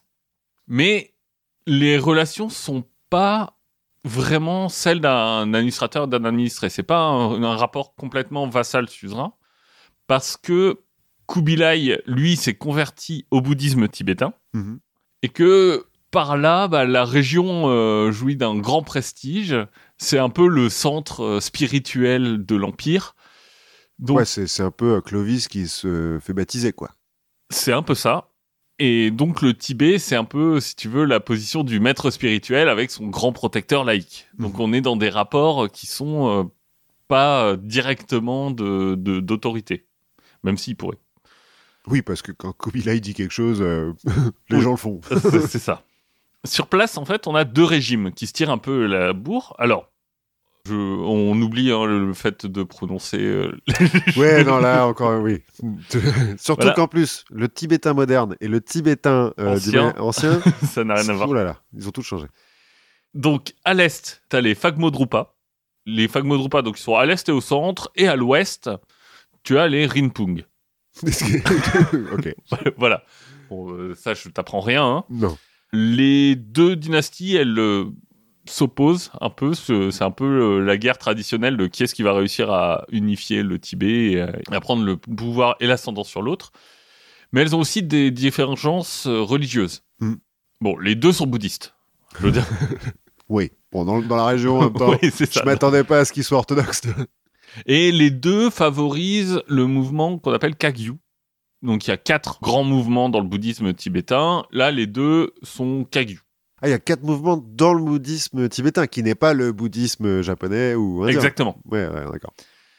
Et le Kagyu, en fait, c'est le mouvement qui a ramené toute la philosophie tantrique de l'Inde au Tibet. Ok.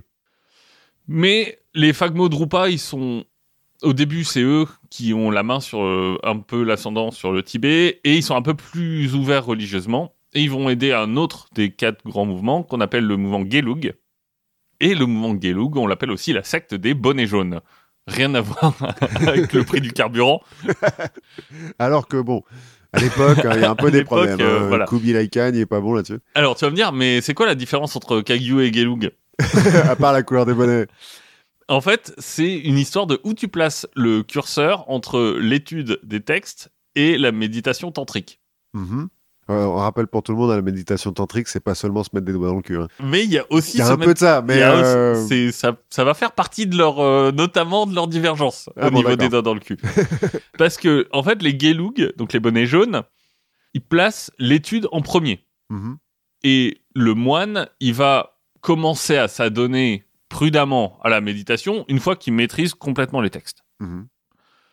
Le fondateur, qui s'appelle Tsongkhapa, lui, il arrive euh, même à réconcilier l'aspect un peu sexuel du tantrisme avec les vœux des moines, Mhm. Oui, parce que les moines renoncent à la sexualité. Et euh, lui, il arrive à réconcilier les deux quand même en disant que la méditation, elle doit se focaliser sur la visualisation d'un dakini, donc c'est une divinité femme. Ok, bon, pourquoi pas. Donc les Gelug, c'est plutôt les nerds, les Kagyu, c'est plutôt euh, les mecs qui font oh, les doigts dans le cul, c'est pas mal. Parce que eux, c'est vraiment la méditation. D'abord, les textes, ok, c'est cool, mais on médite. Et comme on est dans un contexte qui est instable à la fois politiquement et euh, religieusement, qu'est-ce qui se passe dans, dans ces moments-là quand on a des factions religieuses qui s'opposent? Elle se tape dessus. D'abord, on a une étape, une belle étape de radicalisation. ah, bah oui. Donc on va devenir, on va pousser les choses à l'extrême, c'est-à-dire que les Gelug vont devenir des érudits de ouf. Et chez les Kagyu, bah on va commencer à avoir des mecs qui ne vivent que pour la méditation. Bah Alors, pourquoi pas, hein, euh, C'est comme ça qu'on va avoir quelques moines qui vont devenir célèbres dans la région de Hu, donc euh, la, la région centrale du Tibet, la région de Tsang, qui se consacrent complètement à la méditation à travers les Herukas. Les Herukas, c'est des divinités femmes mhm. Donc des divinités femmes euh, plutôt euh, genre de la colère. Ah oui, donc, ouais. Et les mecs, en fait, euh, vivent un peu, se voient comme des avatars des déesses de la colère. C'est un peu des, les avatars de Kali et tout, on retrouve les, les un peu. Alors non, on retrouve plutôt des moines qui bah, vont utiliser des restes humains, hein. Genre de la peau, euh, des intestins, des cendres humaines, euh, comme vêtements, ou comme euh, colifichets. Je... Pourquoi pas? Hein, le- les ustensiles religieux, pareil, hein, on fait des tambours en peau humain, on taille des cornes dans des fémurs. euh, Alors, est-ce que, en fait, ça pose problème ce truc-là si tu butes des mecs juste pour faire un tambour, quoi Après, Non, non, si a tu récupères de la peau d'un mec Ouais. qui est déjà mort, bon. a priori, ils tuent pas, hein, mais ils sont célèbres aussi, par exemple, les deux plus célèbres, ils ont tous les deux fait la même chose, euh, c'est qu'ils ont, pour revenir à un épisode précédent, ils ont tous les deux mangé euh, le cerveau d'un mec qui est mort de la variole. Ben, c'est une bonne idée, ça. Donc, ils ont chopé la variole. Ouais, et puis eux, alors le côté sexuel du tantrisme, ça les dérange pas. Et pourtant, ils sont moines. Pourtant, ils sont moines, mais ils sont, ils vivent leur truc, tu vois. Ils sont, euh, ils sont dans une sorte de méditation constante. Ils sont dans une sorte de, je vis ma- mon avatar de la déesse de la colère. Donc, euh, bah, ils agressent sexuellement des femmes sur euh, les marchés, mais aussi dans les palais. Cool Ça a l'air vachement bien euh, comme euh, religion. Ouais. ouais, why? Pourquoi? C'est que... ben, en fait, parce que à ce moment-là, on se dit pas, mais ils sont complètement tarés. Alors qu'on devrait. Au contraire, on se dit, ils sont comme ça parce qu'ils sont sans. S-A-I-N-T. Oui, oui, oui. Ouais, ah bah, on retrouve un peu euh, Rasputin. Hein, euh, je vais vaincre le péché par le péché, quoi, finalement. Ben, en fait, on se dit, ces mecs-là, ils ont percé le voile de la réalité. Mhm. Ils voient ce qu'il y a ailleurs et euh, bah voilà quoi, ça te donne ça. Ça a l'air cool. il manque un truc hein, quand même, parce que normalement, dans le bouddhisme, quand tu transperces le voile de la réalité, la montagne n'est plus une montagne, euh, machin, machin, mais à la fin, elle redevient une montagne quand même. Donc un viol est un viol, quoi.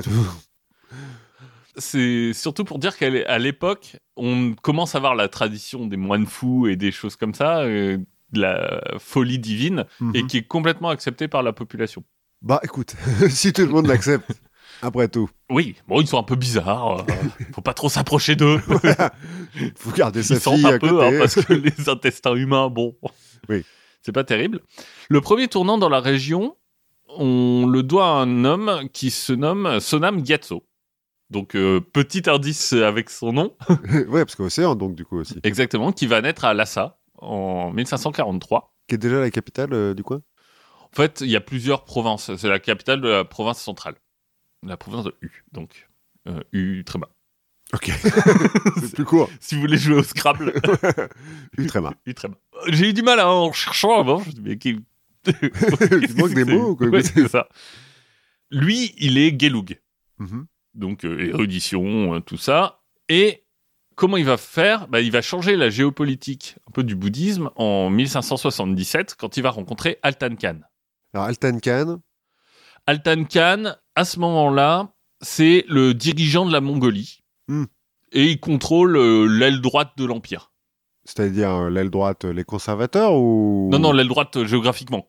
Ah, la... La tribu, enfin, tu sais, ils sont entre la tribu d'or, la, la Ah, oui. d'argent, le- l'aile droite, voilà. Donc, lui, il, il a un gros bout de l'Empire, il n'est pas euh, empereur chinois. Oui, donc il a le- la Mongolie, quoi. Ouais, c'est ça. Il à la Mongolie. Il va rencontrer ce moine Gelug parce qu'il y a quand même des échanges parce que bah, les Mongols sont convertis au bouddhisme tibétain, donc il y a des moines qui vont les voir, euh, qui discutent, et ils vont discuter, ils vont devenir vraiment potes, jusqu'à ce que Sonam Gyatso lui dise, bah écoute, moi je te nomme Khan des Khan qui gouverne à l'aide des mille roues d'or. Ce qui est cool comme titre. Ça en jette Voilà, les, la, la roue, les dharmas euh, Mhm. bouddhistes. hein. Donc il lui dit, bah voilà, je pense que tu es cette personne-là. Et Khan des Khan. Et du coup, euh, l'empereur chinois à côté, il est pas en train de faire Bon, vieux, c'est moi le, le grand bah Khan. non, lui, il est empereur maintenant. C'est vrai. Il est empereur. Et en face, bah, Altan Khan va lui dire, écoute, je suis content que tu me donnes ce titre-là, parce que moi, je crois que tu es le saint omniscient Vajradhara Dalai Lama. Océan de sagesse, donc. Alors, le terme Dalai Lama, bon, ok, il y a le terme lama dedans, hein, euh, rien à voir avec l'animal, on, on va passer là-dessus, mais c'est un lama, c'est un enseignant du bouddhisme. Et il y a le terme mongol, en fait, Dalai. Dalai, c'est un terme mongol, c'est un- une sorte de jeu de mots sur le nom de Gyatso, et ça veut dire océan Mais en mongol. mais en mongol. mais si tu veux, c'est pas quand on traduit ça par océan de sagesse, c'est pas tout à fait ça. Enfin, si tu veux, Dalai, c'est aussi un adjectif qu'on donne à certains cannes.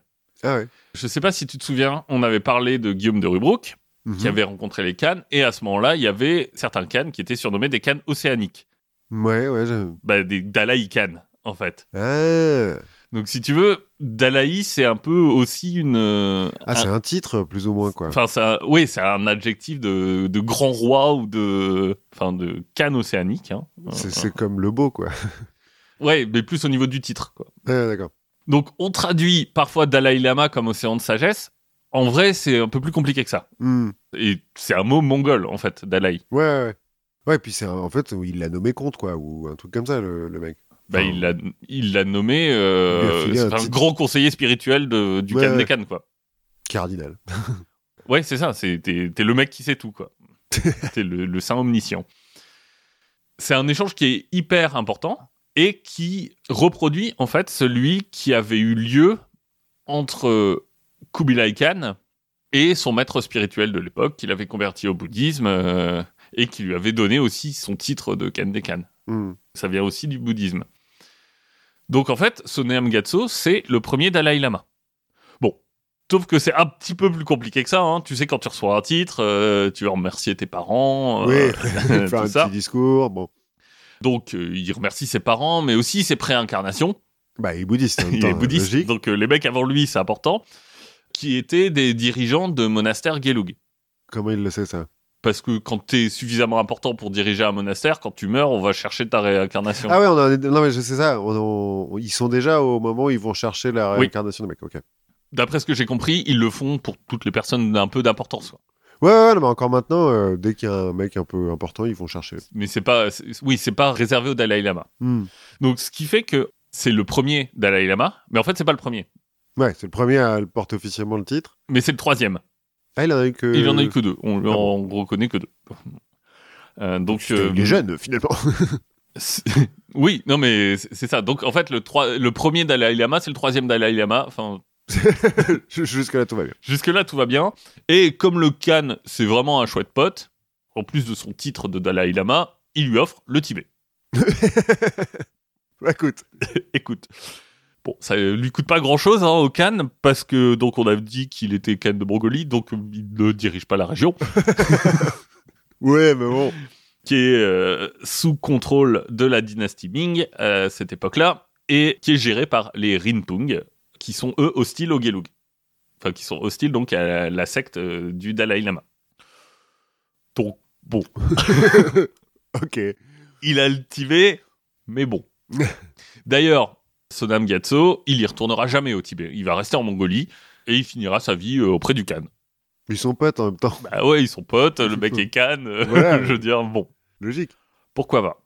Il est si proche de- des gouvernants mongols que, bizarrement, sa réincarnation sera l'arrière-petit-fils d'Alta Khan.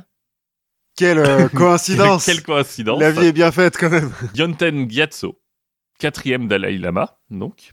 Et euh, lui va retourner au Tibet, qui entre-temps, Pas retourner, enfin, il va y aller pour la première fois, quoi, du coup. il va y aller pour la première fois. Euh, le Tibet, entre-temps, est passé sous la direction des Tsang, qui sont plus ou moins des héritiers des Rinpung. ok. Donc, en gros, les Gelug, ils aiment pas. Et bah, il n'est pas très très bien accueilli. Tu veux dire, on lui donne pas les clés du pays, comme ça. Si, si, je suis c'est chez moi. Oh, je suis Dalai Lama, les gars. Mais c'est Dalai, C'est en quelle langue euh Qu'est-ce que tu entends par là Je veux dire? Son mouvement sur place est si faible qu'ils ont du mal à le défendre. Et euh, l'administration des Tsang va bannir sa succession par euh, réincarnation. Et euh, finalement, il va mourir à l'âge de 27 ans euh, sans qu'il ait pu faire grand-chose. Oui, bon, bah, c'est pas grave, il se. Il- C'est oui. l'avantage de la grande roue, quoi. Oui, c'est ça. Il a essayé. Alors, la recherche de son successeur est bannie par le pouvoir local, hein. mais ça va pas arrêter les moines Gelug de s'y mettre. C'est en plus le moment pour les armées mongoles de passer dans le coin. Donc ils vont taper un peu sur la gueule des Tsang. Alors exactement ce qui s'est passé, c'est pas très clair. Je j'ai l'impression qu'il y a eu une sorte de statu quo où les Tsang ont dit ouais quand même les Mongols ils pourraient nous défoncer la gueule. Ouais, Vu qu'ils ça fait trois siècles qu'ils mettent la terre à feu et à sang. C'est ça. Donc, ok, les Gelug, le- les conseillers spirituels des Mongols, vous n'êtes pas complètement bannis. Ce qui va permettre d'avoir un petit peu plus de liberté religieuse au Tibet et de consacrer Ngawang Lobsang Gyatso, qu'on va appeler Lobsang, le cinquième Dalai Lama. Le- les moines vont refuser d'envoyer le Dalai Lama au centre du monastère, enfin le grand monastère qui est tenu par les Tsang, en disant Eh, dites donc, on la connaît celle-là. Hein. Et euh, ils vont plutôt euh, dire euh, Eh, nous, on est potes avec les cannes, là, qui... parce qu'il y, a- il y a encore pas mal de, de cannes locaux autour. Donc, ça leur permet d'avoir une certaine indépendance. Hmm. En 1640, le Dalai Lama et son régent, parce qu'en fait, ils bossent avec un régent, globalement. Pour les, les affaires quotidiennes. Le mec est océan de sagesse, il va pas non Oui. plus euh, décider le prix des timbres. Exactement. C'est logique.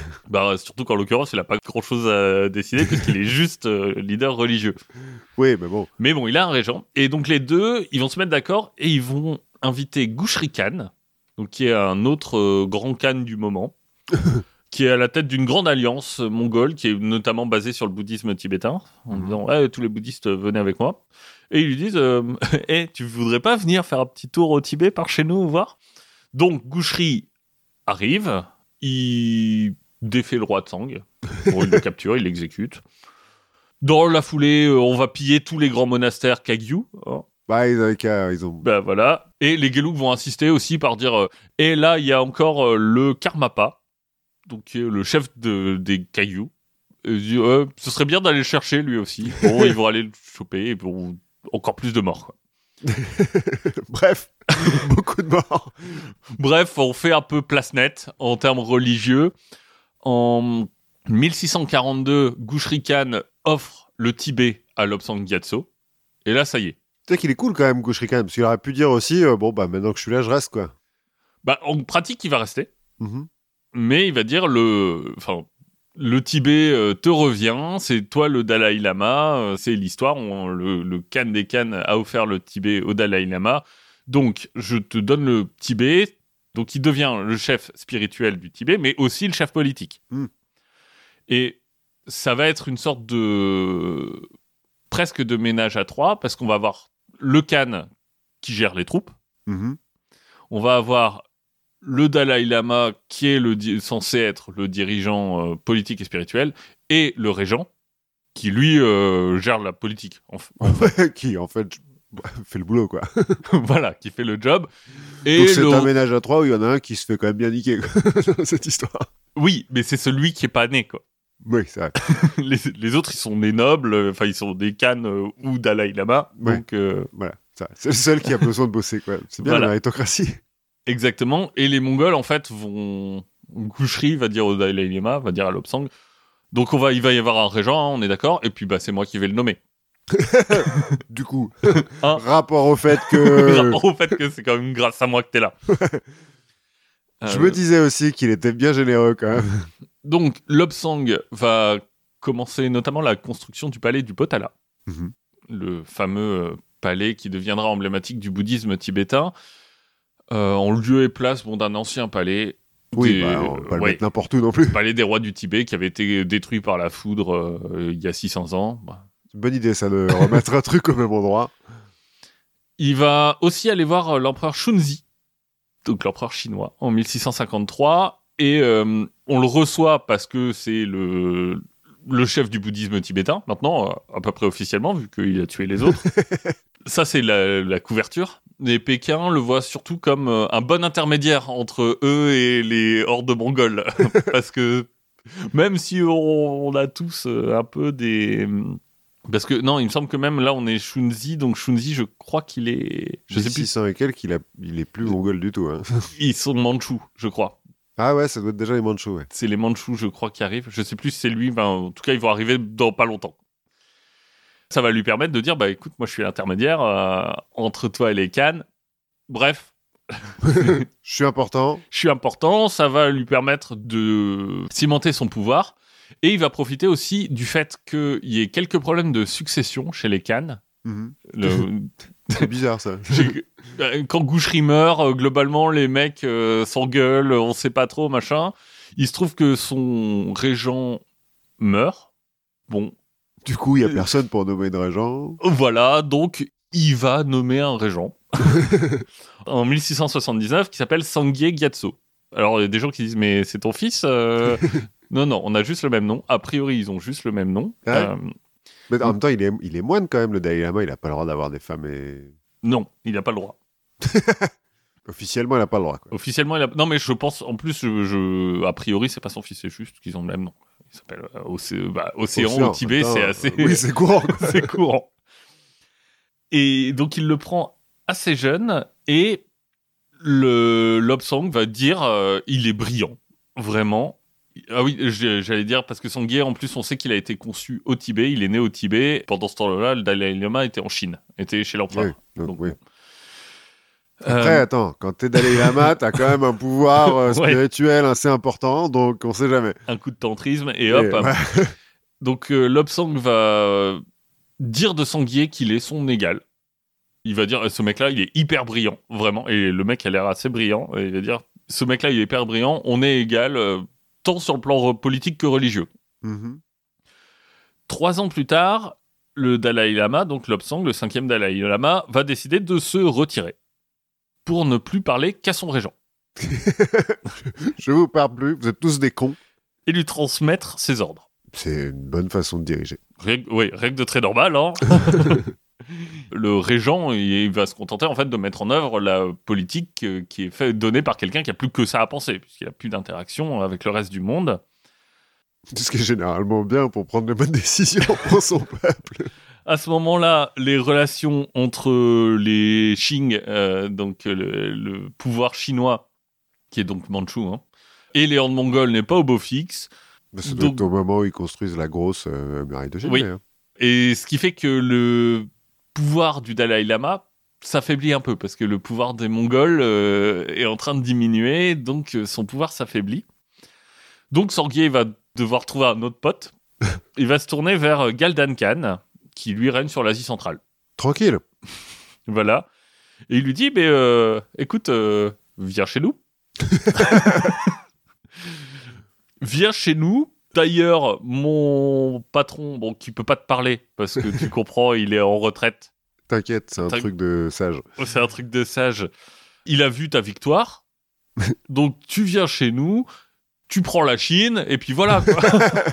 Puis tranquille, puis après, bon, Donc, une guerre entre Galdan Khan et l'empereur euh, Qing euh, commence. En 1696, bon, malheureusement, c'est l'empereur qui s'appelle Kangxi à l'époque qui gagne, bizarrement. bizarrement, et il apprend que s'il a dû se taper les Mongols, c'est à cause du régent tibétain. Ce qui sent pas très bon pour lui.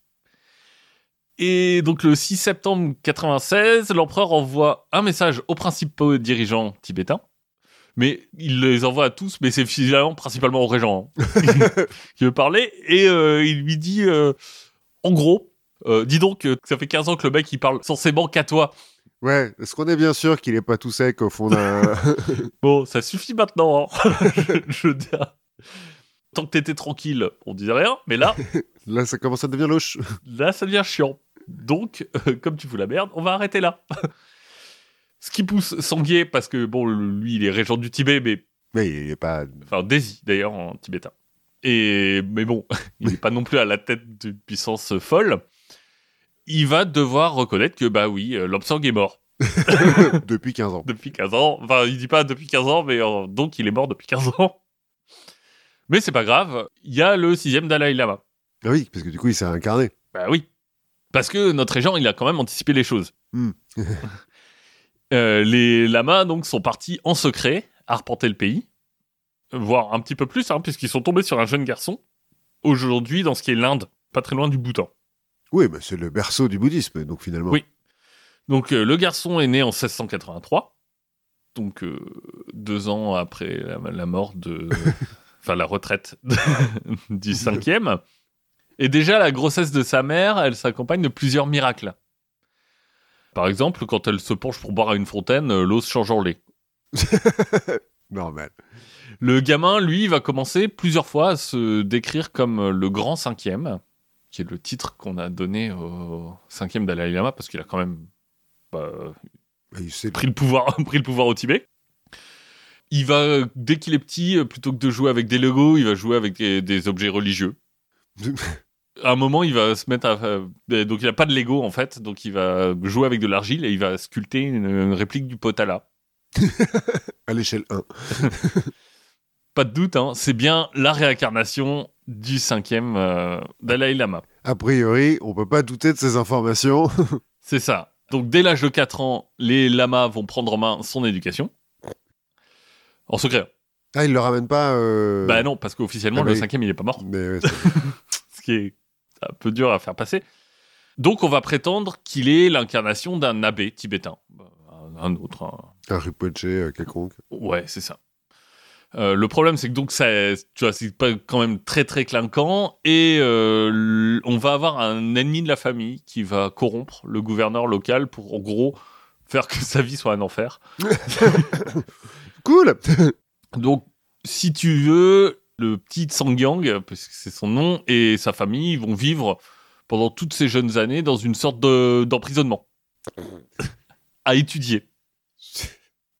Donc avec le régent qui lui met la pression pour qu'il étudie parce qu'il ne s'agirait pas qu'il arrive comme un débile. euh. Ouais, parce qu'à un moment donné, il va falloir qu'il soit Dalai Lama, quoi. Ouais, voilà. Bref, une enfance merveilleuse. oui, oui, oui. Je pense que c'est un type qui sait. Tu vois, les fondations de son éducation sont stables. Donc en 1697, donc il a 14 ans, et le régent est obligé de dire euh, oui, bon, bah, ok, l'autre il est mort. Ça va, c'est bon. euh.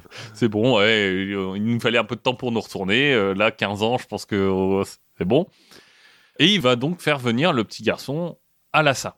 Enfin, le petit garçon qui, Ouais, du coup, a... 14 ans. ouais. Bah oui, 14 ans, tu sors d'un environnement hyper cloisonné pour le voyage. C'est un peu voyage de classe. Hein. C'est-à-dire que le voyage dure 7 jours.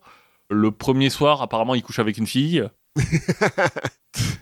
Ce qui, bon, Eh, pour être souverain, il faut connaître un petit peu tout. bah euh, ouais, mais il est censé être moine souverain. hein. Rapp- Oui, bon. Rappelons-nous.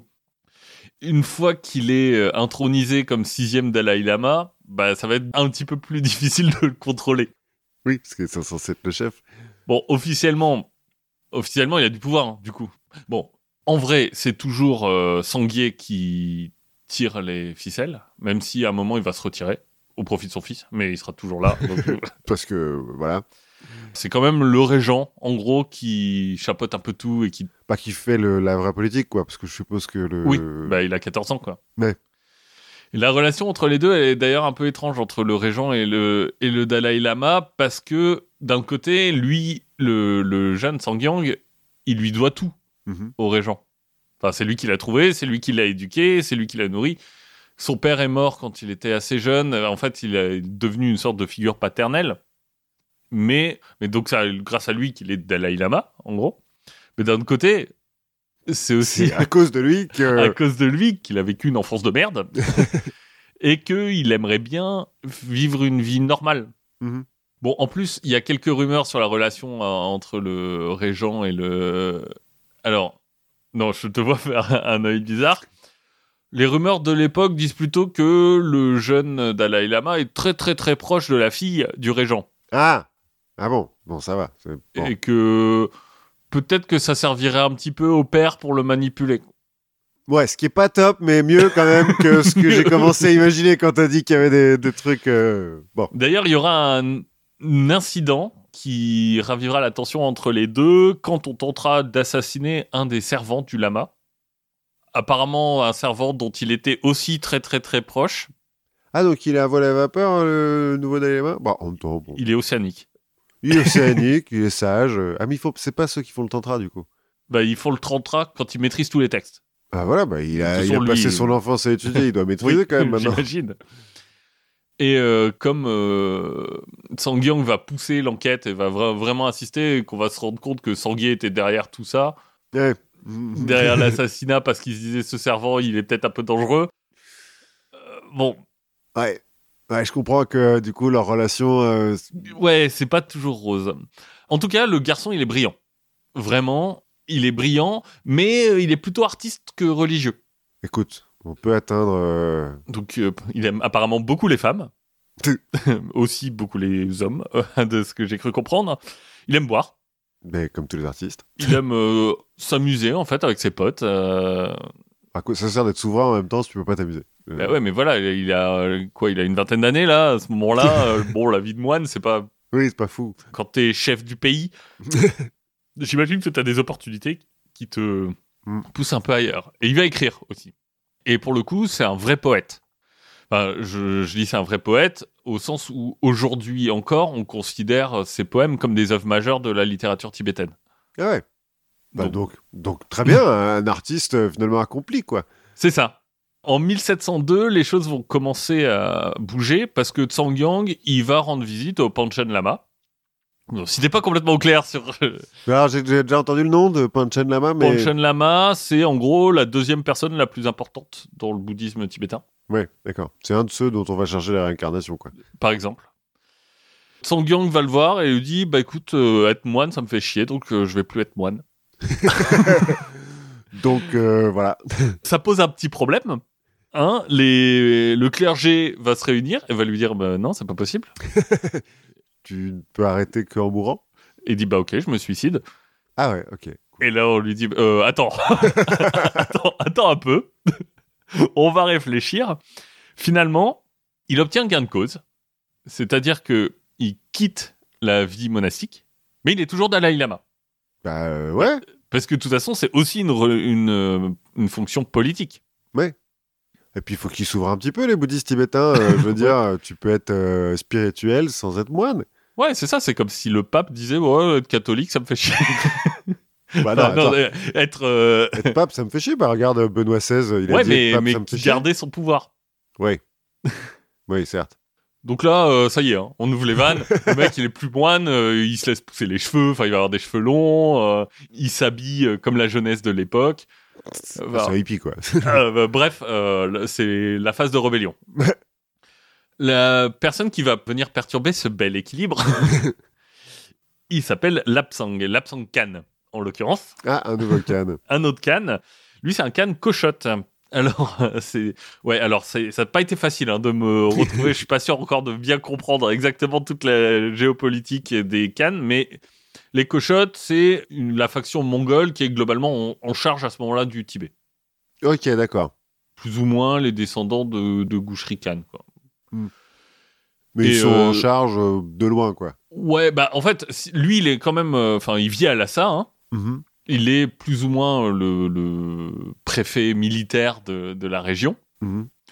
Et à ce moment-là, si tu veux, les cochottes sont officiellement en charge, mais le Desi, donc le régent, Sanguier, il manœuvre, il se rapproche d'une autre faction de Mongols, les Dzungars, qui sont un peu leurs rivaux locaux, hein, histoire de- d'affaiblir un peu tout le monde. Comme ça, ça va Donc mieux. à cette époque-là, les cannes cochottes, ils ont pas beaucoup, beaucoup de pouvoir. Mhm. Mais l'Apsang, lui, il est un peu différent des, des autres cannes de sa lignée. Tu vois, c'est toujours un signe quand quelqu'un empoisonne son frère pour prendre sa place. Généralement, un signe d'équilibre. C'est ça.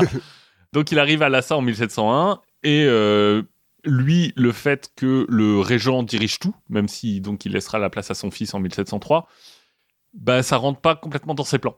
ouais, lui, il a bien gardé en tête que gouverneur militaire, quoi. Ouais, c'est ça. Enfin, voir gouverneur militaire, j'ai l'armée, donc ce serait bien qu'en fait que moi je prenne les décisions. Ouais. Hein, Logique. L'autre, il prend les décisions religieuses s'il veut, même s'il est plus religieux.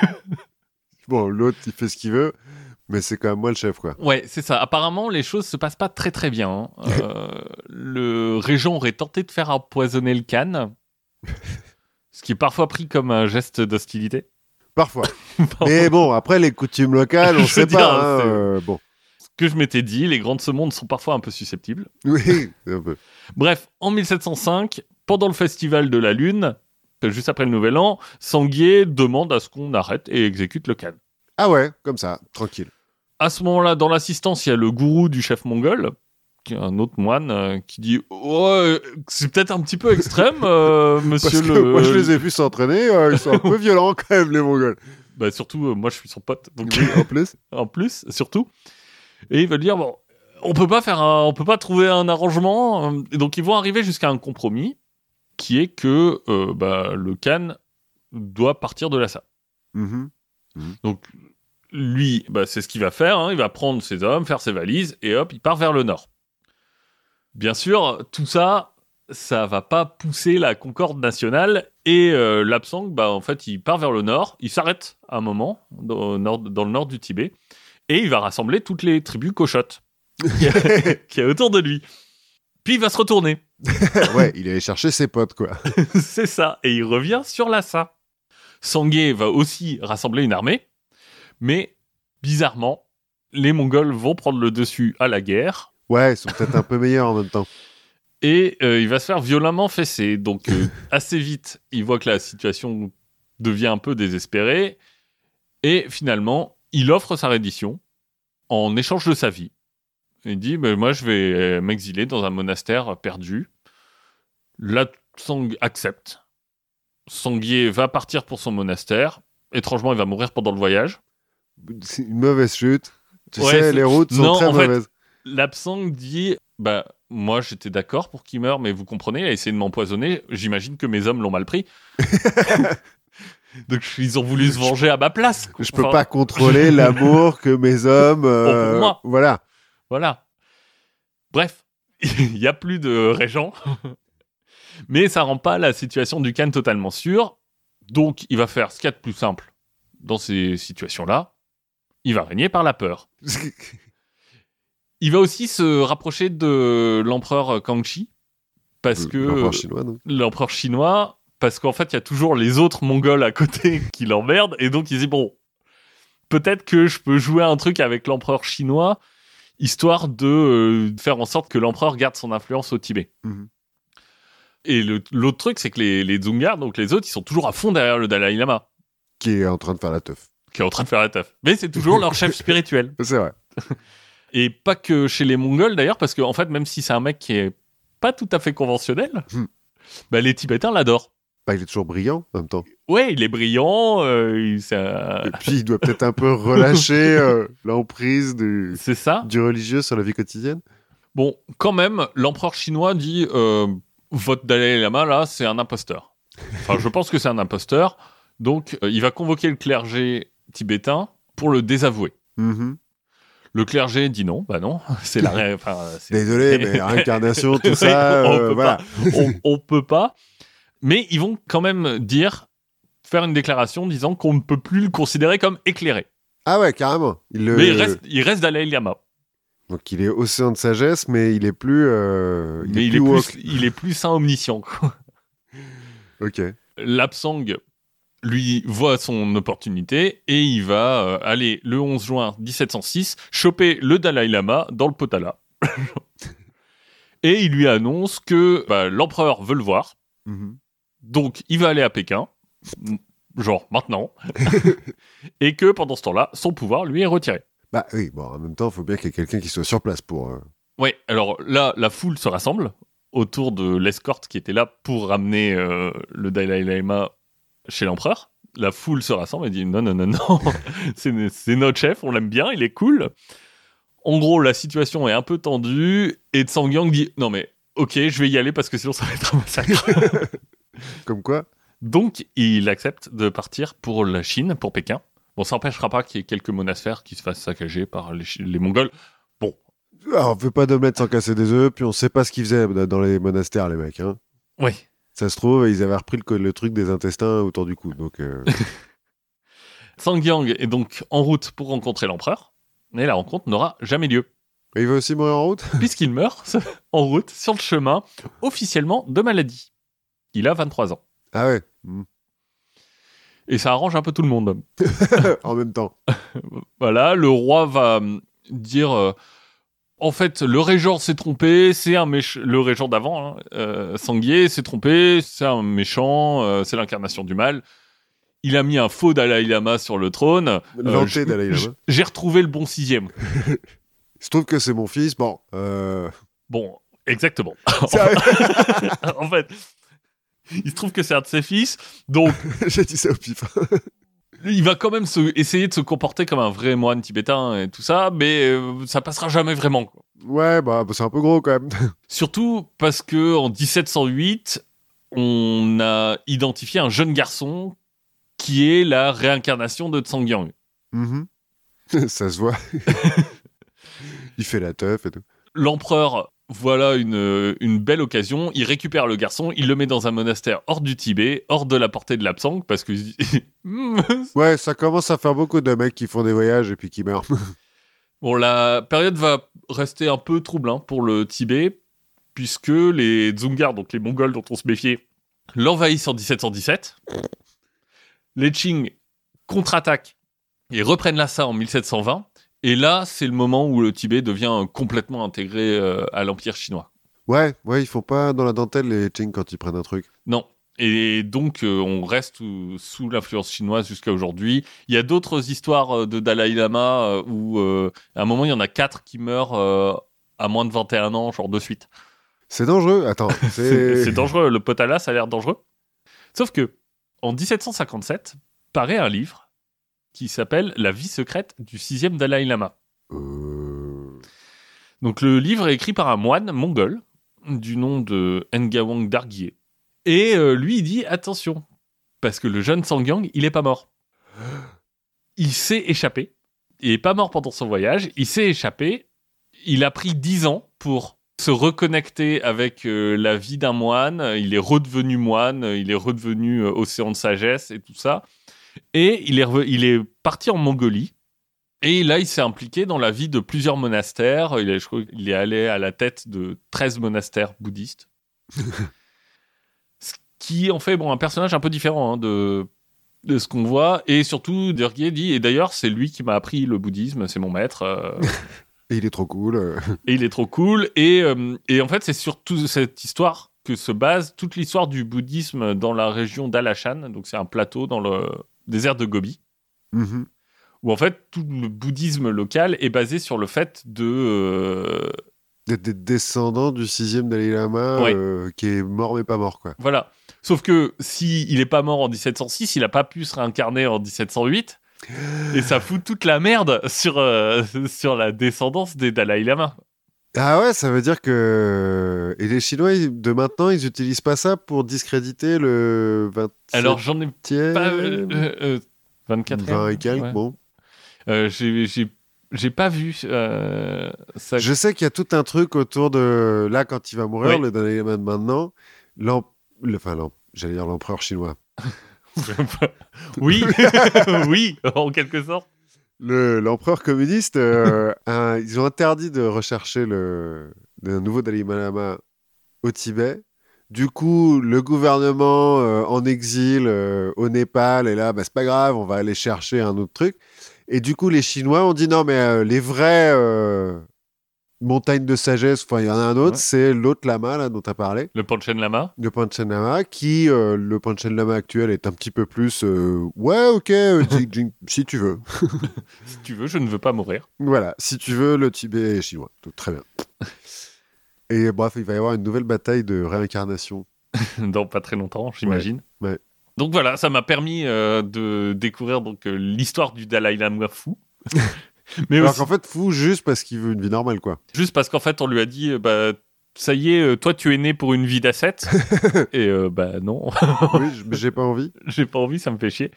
Mais ça m'a aussi permis de comprendre euh, un peu l'histoire des premiers Dalai Lama et surtout de me rendre compte que le premier Dalai Lama, enfin le troisième qui est le premier, c'est 1577. Ouais, c'est pas si vieux que ça. C'est pas si vieux que ça. Et que le Tibet euh, appartient à la fin. Est sous domination chinoise depuis. euh, 1720. Ouais, près de trois siècles. Bon, le- je t'avoue que la géopolitique locale est un peu compliquée. Ouais, ouais, ouais, ouais. Non, mais je m'attendais, quand tu m'as dit euh, je vais faire le Dalai Lama, Dalai Lama fou, je m'attendais à beaucoup plus de massacres. hein.